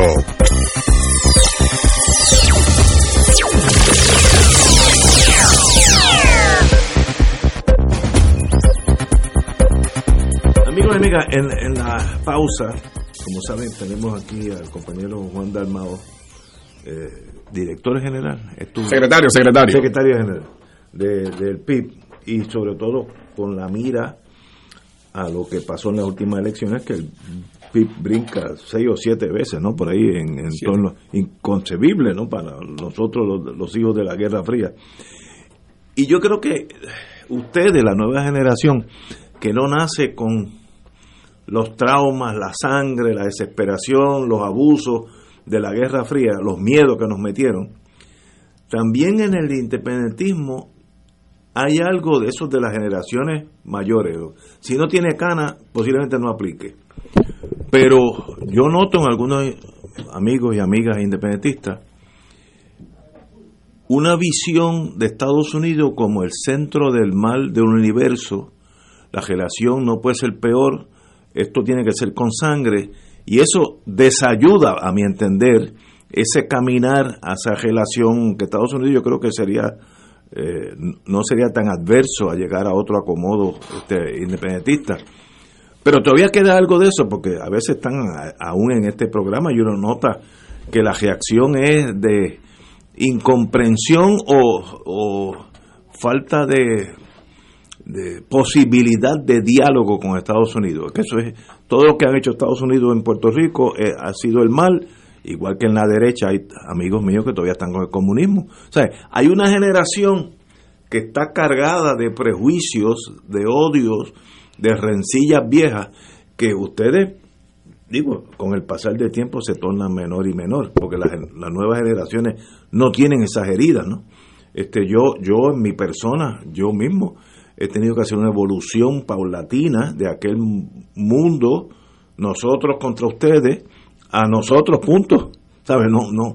Y, y, y cómo tú, tú que estás en el, en el PIB, ¿cómo tú notas, si, primero si estás de acuerdo con, conmigo de, esta tensión en algún algunos sectores del independentismo, de una, una visión de enemistad eh, drástica con los Estados Unidos como el imperio que todo lo ha hecho mal, etcétera, etcétera. Mira, primero yo lo comprendo eh, y generacionalmente eh, uno tiene que respetar lo que fue un periodo muy álgido, que no solamente es teórico, aquí estamos hablando por mencionar los casos más traumáticos eh, en el independentismo reciente, el asesinato de Santiago Mari Pesquera, el asesinato de Carlos Muñiz Varela, eh, lo que fue el asesinato de Filiberto Ojeda en el 2005, que estamos hablando de apenas unos 15, 16 años, eh, lo que ha sido la persecución contra el independentismo y los costos que eso ha tenido para, para personas que vivieron como parias en Puerto Rico y, y comprendo que ese sentir exista.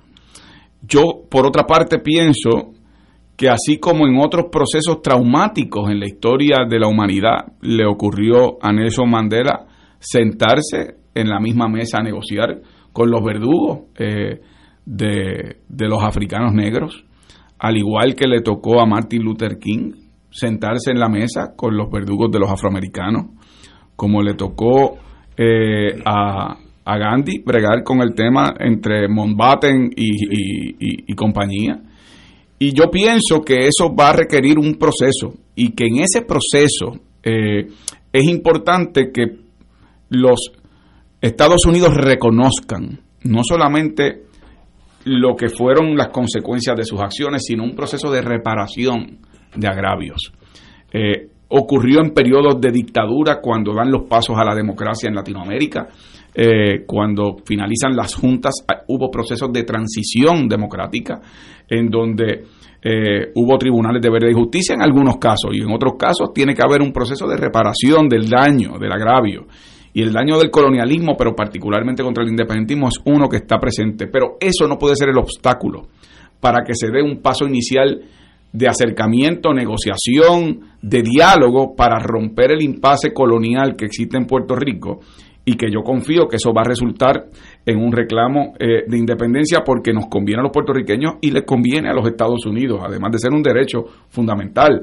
Y, pienso que, que en ese sentido las nuevas generaciones, yo siempre insisto en respetar ese proceso y en que hay que insistir en esa eh, adjudicación de responsabilidad y que haya a su vez la reparación de ese daño, que puede ser por el proceso de transición, que puede ser por medio de lo que sería asumir eh, unas responsabilidades, por ejemplo, uno de los planteamientos que, que el PIB hizo junto a, a, Luis Gutiérrez en aquel proyecto eh, de la Cámara Federal, el HR 900, es precisamente que en la transición Estados Unidos asuma responsabilidad con respecto a la deuda de Puerto Rico, porque si bien es producto de la irresponsabilidad de gobiernos rojos y azules, también fue producto de las incapacidades estructurales que tenía el régimen colonial para un desarrollo económico propio pleno, que llevó también a ese endeudamiento eh, a favor de unos especuladores en los mercados de los bonos internacionales. Así que pienso, Ignacio, que, que que hay que comprender de dónde viene el sector eh, del independentismo que todavía, con razón, tiene heridas abiertas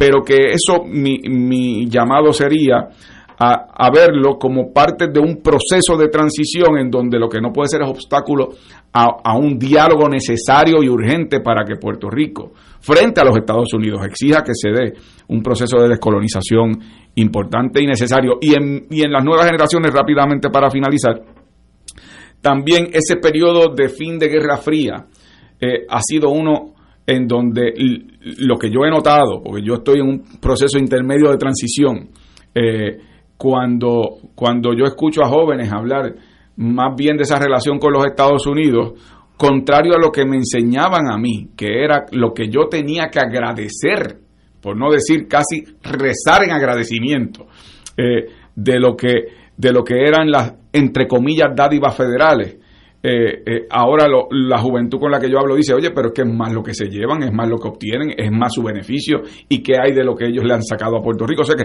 hay un cambio también de paradigma con respecto a tener mayor información vía eh, de lo que es la tecnología y lo que son tiempos distintos de lo que fue la Guerra Fría. Ahí hay unos cambios enormes.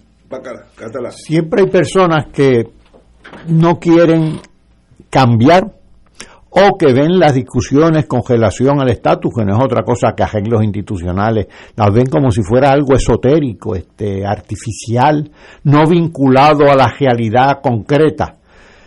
Eh, siempre los hay, pero fíjate, estábamos hablando hace un rato de los tres espacios, el local o nacional, Puerto Rico, el internacional y Estados Unidos, y los tres son dinámicos. Hace 40, 50 años, hace menos, en Puerto Rico había cierta actividad económica, quizás torcida, quizás provocadora de desigualdades, pero había actividad. Y esa actividad se murió hace ya años. Pero esa actividad estaba montada en dos variables. Inversión de Estados Unidos para establecer fábricas aquí, norteamericanas, para exportar hacia Estados Unidos. Y la otra variable los fondos federales.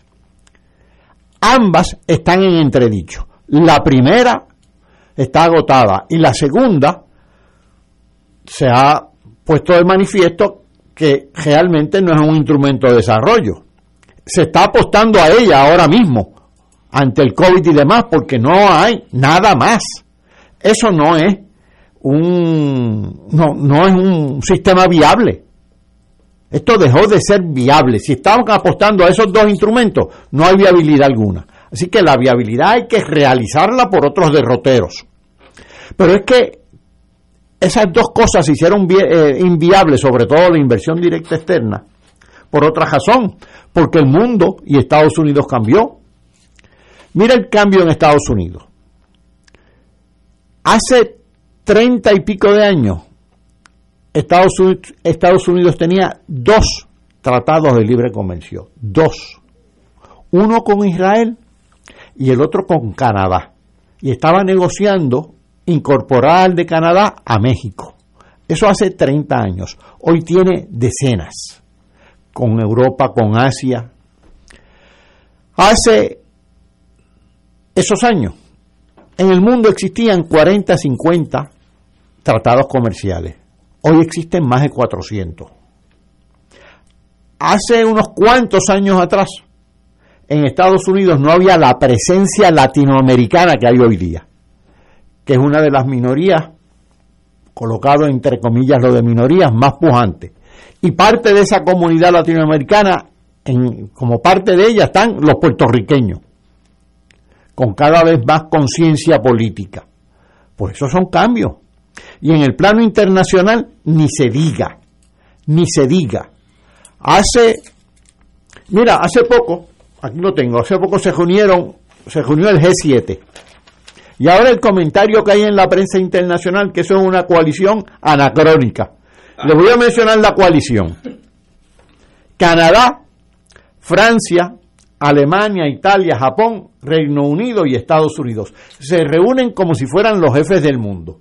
Pero no son, para empezar, están ignorando a no únicamente la segunda economía del mundo, sino la más pujante en estos momentos, China. Están ignorando la India, están ignorando la Brasil, están ignorando Rusia. Pero además, esto parece como una balada de otro tiempo. Reino Unido es como una añoranza de los viejos imperios, el, imperio donde no se ponía el sol, pero ahora se pone, porque Gran Bretaña no es otra cosa que una pequeña isla. Una pequeña isla. Canadá, Francia, se parece a una recreación de los viejos aliados, pero sin Rusia, que era aliada en la Segunda Guerra Mundial, a una recreación de los viejos aliados, pero peor todavía, se ponen a discutir cuatro problemas fundamentales que son problemas nuestros también, de Puerto Rico y de Estados Unidos. La pandemia, la devastación económica provocada por las medidas para combatir la pandemia, las deudas deudas internacionales y el cambio climático. Pero en lugar de discutir eso a cabalidad, que supone una gran coalición a nivel mundial, se entretuvieron atacando a China, hablando de protección comercial. Eh, pero ¿cómo van a hablar de la pandemia cuando más de la, de la mitad de las vacunas administradas en el mundo ahora mismo provienen de China? ¿Cómo van a hablar de las deudas sin incluir a China, que por cierto es poseedora de muchas de las deudas? ¿Cómo van a hablar del cambio climático cuando ellos no representan a la mayor parte de la población? China nada más representa más del 20% de la población. Así que el mundo es ahora multipolar. ¿Por qué eh, nuestras exportaciones a veces tienen dificultades en el mercado norteamericano? ¿Por qué desapareció aquí la industria textil? Por la competencia proveniente de los países asiáticos. ¿Por qué? Por las negociaciones multilaterales y los, y los tratados bilaterales de Estados Unidos. Pues el mundo ha cambiado. Hay que ajustarse a esos cambios y todos esos cambios tanto en el plano nacional como en el plano de Estados Unidos como en el plano internacional, a lo que apuntan es todos a la necesidad, al imperativo de cambios institucionales en Puerto Rico para vincularnos a ese mundo.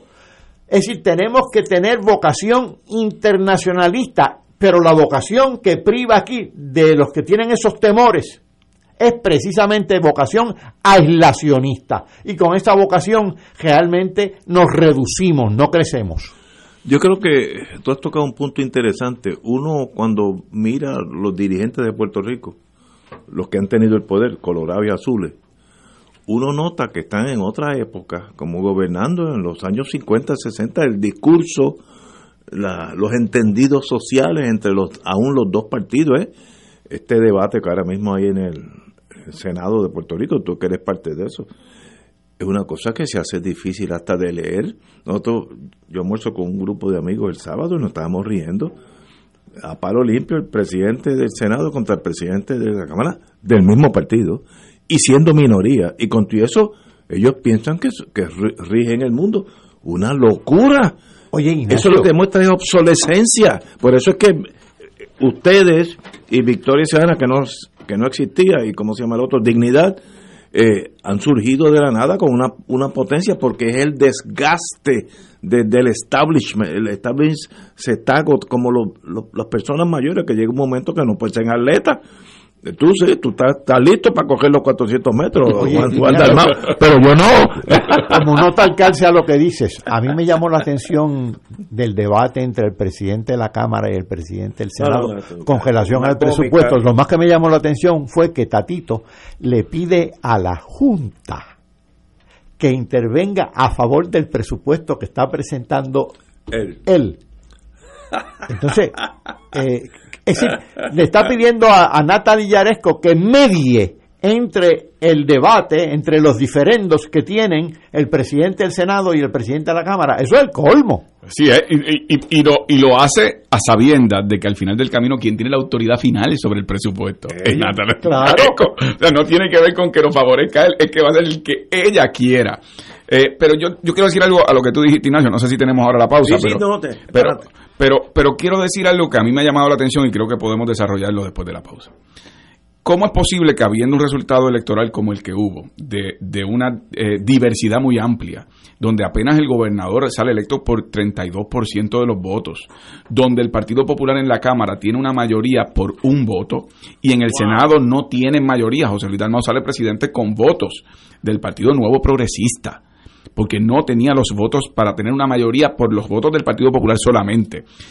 Y que siendo ese el escenario, que aquí no se haya establecido un nuevo modelo de política, en donde haya, como hay en países adversarios, lo que llaman el back channel, en donde tú estableces personas que van a hacer enlaces de comunicación para ver en qué podemos llegar entendidos de política pública común, no solamente en el tema de nombramientos que hemos visto que ha sido un fracaso.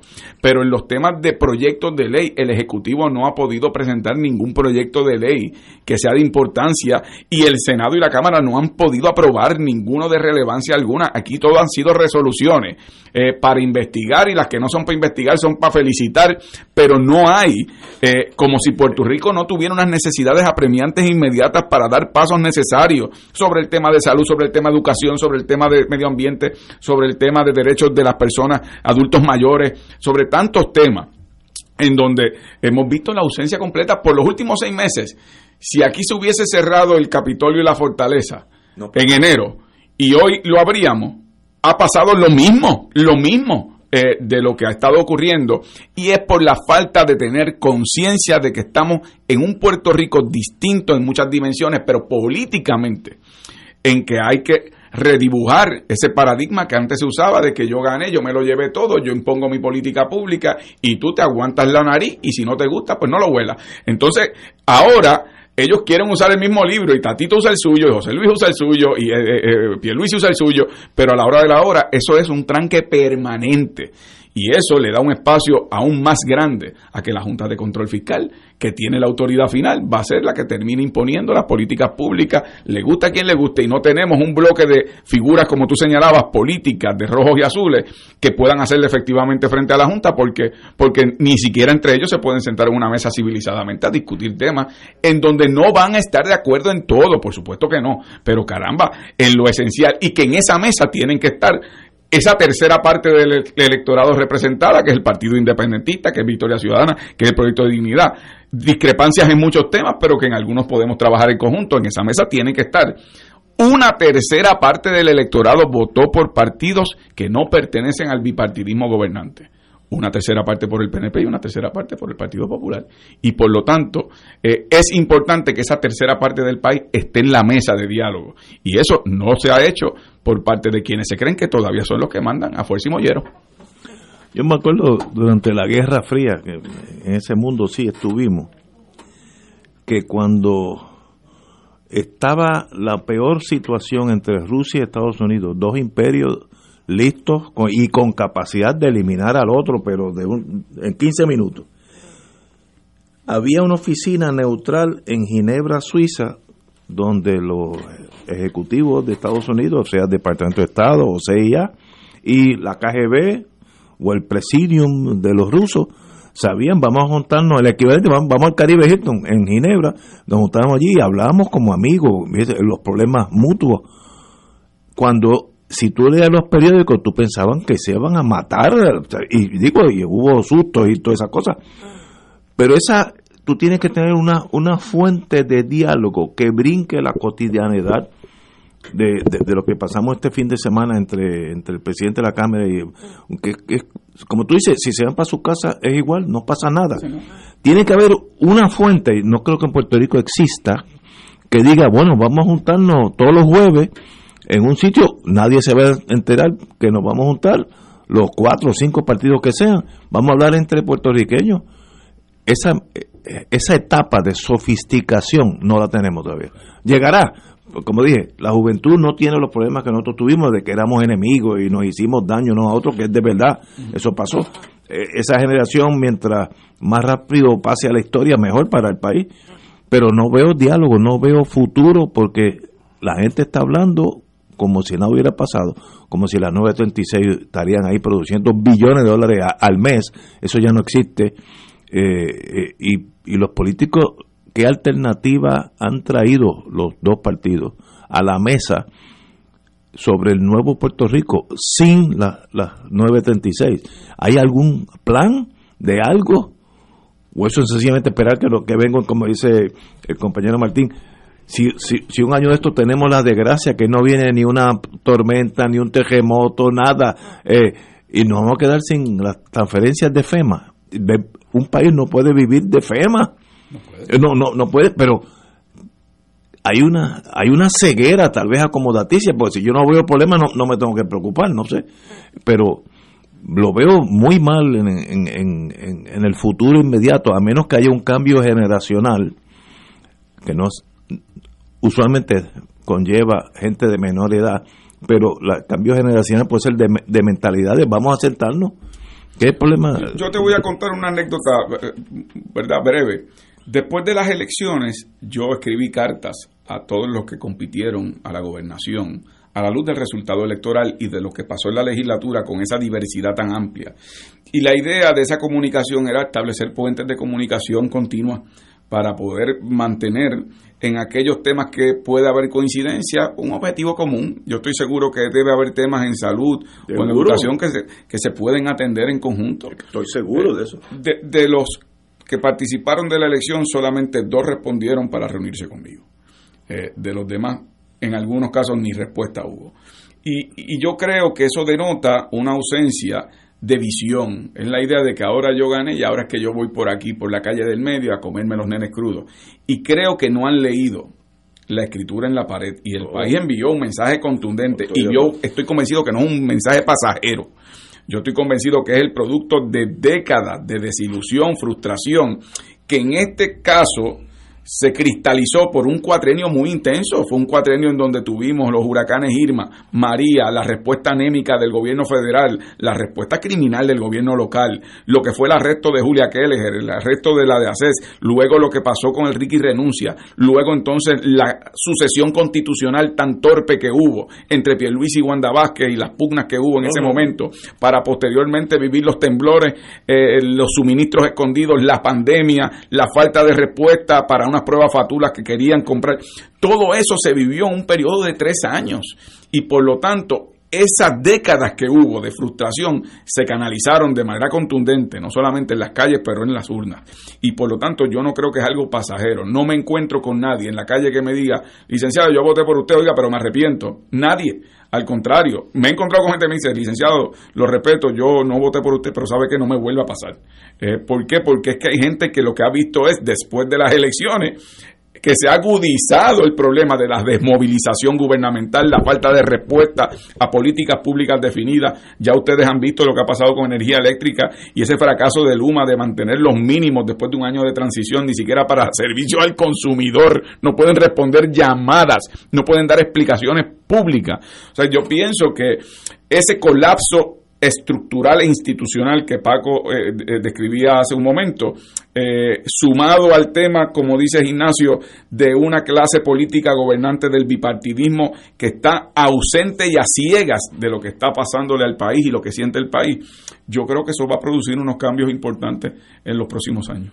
Yo estoy de acuerdo contigo, yo creo que la generación para el, el, el 24 va a haber muchos que van a votar por primera vez y es una juventud que es así, que no tiene herida. Esos son jóvenes, jóvenes aún comparándola contigo. Así, que imagínate.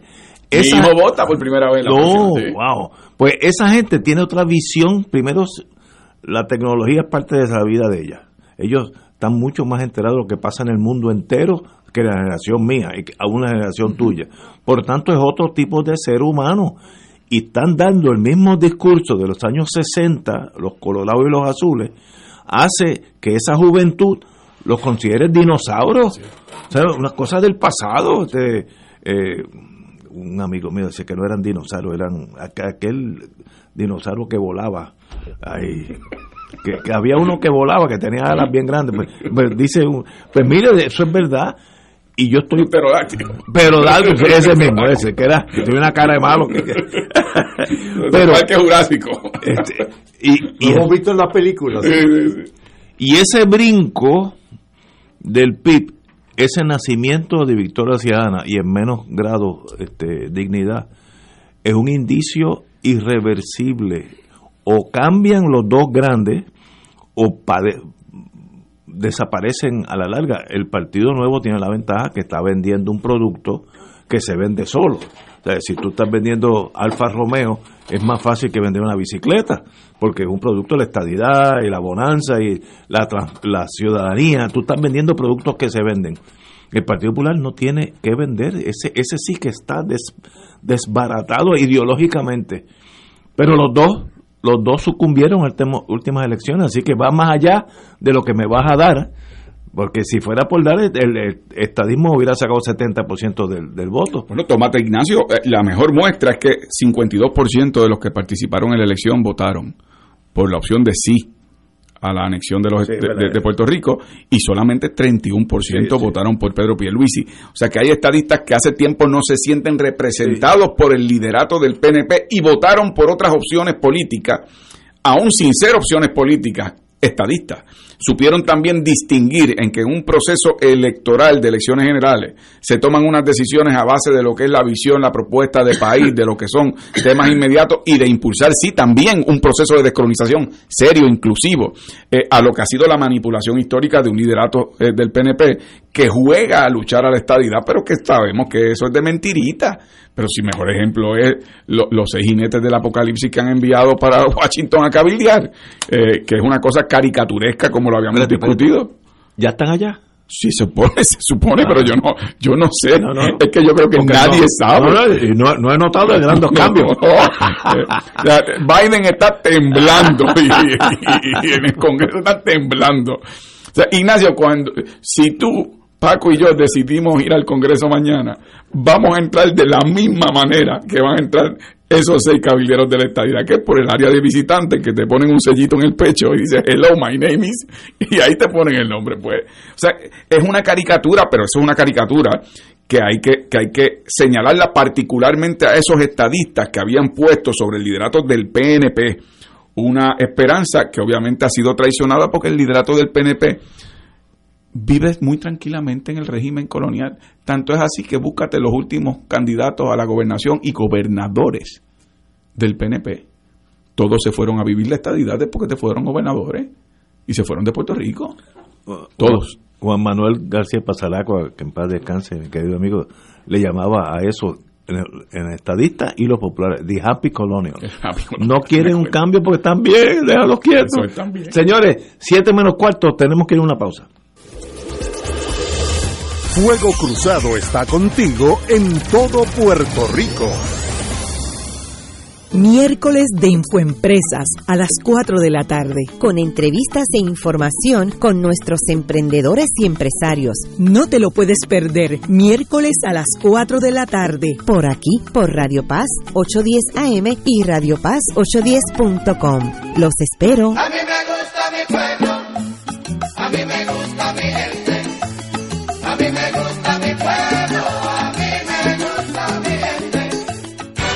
Buenos días familia. Es la casa a la que siempre puedes llegar sin invitación. A las 10 de la mañana, Judith Felicie es tu anfitriona para conversar sobre medicina, psiquiatría de niños y adolescentes, artes, derecho, valores y fe. Todos los días por Radio Paz 810 AM. Buenos días familia. Donde una conversación parece demasiado corta. Buenos días familia. De lunes a viernes por Radio Paz 810 AM. Radio Paz 810 te invita al viaje Egipto-Turquía del 3 al 19 de octubre del 2021. En Egipto visitaremos las pirámides y el Museo de la Civilización Egipcia en el Cairo. Viaje incluye crucero por el río Nilo desde Aswan, excursiones de Komombo, Edfu, Esna y Luxor. En Turquía llegaremos a Estambul con excursiones a las mezquitas, el Gran Bazar y un paseo por el río Bósforo. Visitaremos Ankara, Capadocia, Konya, Pamukkale, Efesos y la Casa de la Virgen María Finalizaremos el viaje en Madrid. El viaje incluye boletos aéreos con Iberia, traslado en autobús privado, aire acondicionado y guía de habla hispana, hoteles cuatro estrellas, desayunos, almuerzos y cenas, excursiones y entradas descritos en el programa, propinas, impuestos aéreos y hoteleros. Viaje Egipto y Turquía de Radio Paz. Reservaciones Culture Travel 787-454-2025, 787-538-3831 o al 787-552-0825. Nos reservamos el derecho de admisión. Ciertas restricciones aplican. Culture Travel 152 AV90. AESA, la pequeña gigante, te invita a sintonizar su espacio radial AESA Informa. Todos los jueves a las 4 de la tarde se estará ofreciendo información relevante a los pensionados y jubilados de Puerto Rico. Te esperamos a AESA Imparable, auspiciado por MMM Alianza. Y ahora continúa Fuego Cruzado. Amiga, amiga, hablando del arte de gobernar, en este fin de semana hay unas cosas que sencillamente pues uno se le hace hasta difícil venir a este programa. eh, hay un problema de la, falta de los tecnólogos, tecnólogos radiólogos, que son personas que van a tener empleo en el mundo comercial. Pero la Junta Examinadora de Tecnólogos Radiólogos eh, ha estado inoperante los últimos dos años y medio, lo que repercute que no pueden pasar la reválida porque no existe la Junta de Reválida, por tanto no pueden ser acreditados, por tanto sus estudios pues es para nada. Y eso es un acto de negligencia gubernamental tan bárbaro. Eso no cuesta dinero. Este, yo, yo, yo si fuera gobernador nombraba hoy mismo cuatro personas, lo van a hacer eh, gratis, van a hacer la junta la que va a determinar el examen, lo que sea. Eso se hace de un día para otro. ¿Cómo es que este gobierno, los anteriores, eso ahí cae Roselló y la señora Vázquez, cómo es que han dejado que eso suceda? Nadie se quejó, ellos no lo sabían o no le importa. Todas son negativas, ¿no? Eso no puede pasar. Es como si dejaran a ver de tomar la G a los médicos. Ah, pues no hay médicos, te gradúas, pero no, no, no hay G porque la Junta, el gobernador no lo ha nombrado inconcebible el acto de negligencia en un área que es para crear buenos empleos y buen servicio médico. Un médico sin un médico, por bueno que sea, sin esos tecnólogos, radiólogos, es, inútil, tiene que ir este, paso a paso, mucho más difícil. ¿Cómo es que eso pasa? Eh, Juan, tú que has estado en ese mundo más que nosotros, el mundo político. Yo te voy a decir por qué es que esto pasa. Esto pasa porque hay áreas especializadas cuya designación a las juntas o a ocupar unos espacios como funcionarios depende de la designación y nombramiento de ramas políticas. Y eso es un grave error. A lo que me refiero es que lo que requiere, por ejemplo, en el caso específico que tú estás describiendo, requiere que el gobernante, la rama ejecutiva, designe y el Senado nombre, confirma. Y por lo tanto, eso depende de un entendido político en primer lugar, entre las figuras que ocupan los cargos de liderato en la gobernación y en el Senado de Puerto Rico. Y en segundo lugar, que la evaluación se fundamenta en el color de la camisa que usan el día que va a votar, el día de las elecciones generales. Entonces te voy a dar un caso que, llora, eh, eh, porque es el, eh, ante los ojos de Dios, porque es el más, ¿verdad? El, el, para mi juicio, es el más dramático después de las pasadas elecciones, yo siendo senador, después de las pasadas elecciones, después, cuando ya el país había desahuciado de la Asamblea Legislativa al PNP, Wanda Vázquez sometió 117 nombramientos a juntas, a puestos en la Fiscalía, a puestos en la Judicatura, de los cuales el Senado le aprobó 97 en donde no hubo informes detallados, no hubo evaluación concienzuda, fue por medio de listas y negociaciones tras bastidores a quienes tú vas a nombrar que yo quiero y a quien yo voy a nombrar. Eso es gente que está ocupando hoy día posiciones para tomar determinaciones en controversias judiciales, en controversias que puede tener que ver con asuntos de los que hemos visto después en primeras planas por falta de competencia en el ejercicio de lo que son sus responsabilidades ministeriales en las salas judiciales o en las juntas de, gobierno de distintas corporaciones públicas o, como tú señalas aquí, en esas juntas examinadoras.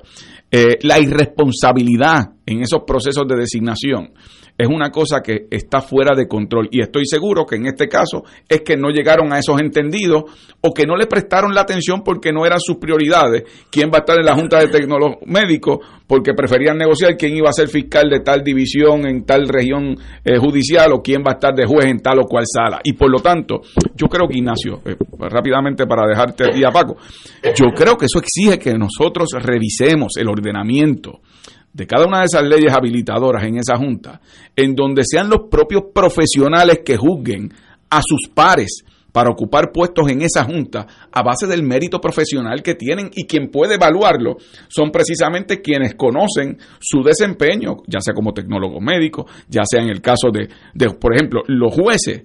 No deberían ser las ramas políticas, debería ser por un proceso de oposición en donde haya competencia, que vayan los abogados que quieran ser jueces, que vayan a institutos académicos especializados, que haya una evaluación de su desempeño académico, que haya años de litigio y que el desempeño en los litigios profesionalmente sea uno evaluado por jueces ante los cuales tú litigaste y por tus pares abogados frente a los cuales litigaste, que haya un escrutinio estricto con respecto a tu conducta ética, que participe en las escuelas de derechos en la evaluación.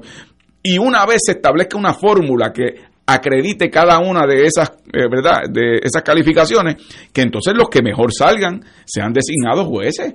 Pero aquí basta con que te nombre el gobernador. Y si el presidente del Senado es del mismo color, negocian qué jueces, a qué salas van y cómo y cuándo.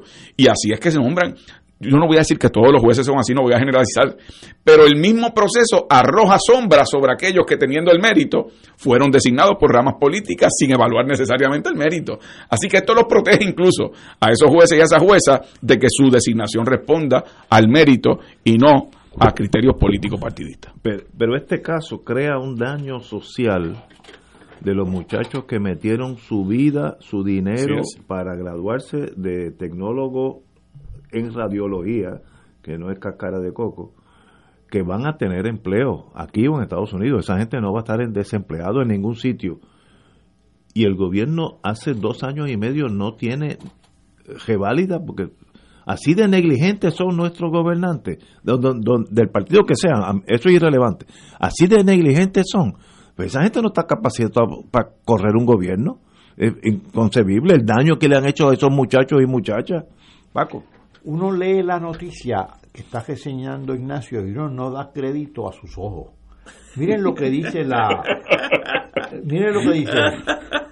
Para acreditar, para que el programa no pierda la acreditación, porque eso es lo que está en juego. Y, se, prácticamente se la quitaron, ¿no? Para que no pierda la acreditación, dice. Tiene que proveer datos, y no los ha provisto el programa, que demuestren que el 75% de sus estudiantes pasó la reválida seis meses después de la graduación y que consiguió trabajo un año después de culminar el grado. Pero ¿cómo van a cumplir con eso si hace dos años y medio que la Junta... No, no, no, existe, ¿no? No, no, una cosa... Entonces, la secretaria de prensa del gobernador hace la siguiente declaración ante esto, cuando el periodista le pregunta, dice, el gobernador, y cito, el gobernador continúa haciendo nombramientos a diversas juntas, pues este gobierno reconoce la importancia de que las juntas puedan estar funcionando. Termina la cita, pues claro que sí, por favor, pero, pero que esto es lo obvio, ¿no? Realmente uno lee la noticia y uno cree que está viendo una, una película de aquellas, aquellas películas de Peter Sellers. Sí, sí. Que todo es absurdo. ¿Pero qué es esto? Eso es tercer mundo, eso es un país colapsado. Eh, le, estás, le estás haciendo daño casi permanente a esos muchachos y muchachos. Y al país, porque el servicio que dan. Sí, eh, no, de verdad que... Eh, Por cierto, y, y, estamos hablando del mismo recinto de ciencias médicas donde hace escasamente unas semanas hubo el problema, o perdió la acreditación, el programa de neurocirujano estamos hablando de cualquier tontería, ¿no? Ese sí. Pero, pero, además deja mucho que desear esa respuesta oficial de Fortaleza por parte de la Secretaría de Prensa, porque esa no es una respuesta de gobierno, es una respuesta de campaña política. Es básicamente un lema. Nuestro gobierno sigue comprometido en cumplir. Oye, pero ¿cómo que comprometido si la Junta está inoperante? Lleva seis meses allí, dime qué nombres ya tú sometiste al Senado. No ha pasado. No ha pasado. Una, una tragedia, una noticia muy triste porque es un síntoma, una, una, ya que estamos en radiología, una radiología de un gobierno colapsado de hace años, esto no es ahora, eso hace dos años y medio. Eh, shame on them, como diríamos allá en Kentucky. Señores, hasta mañana. Gracias Juan por estar aquí. Siempre un placer. Hasta luego.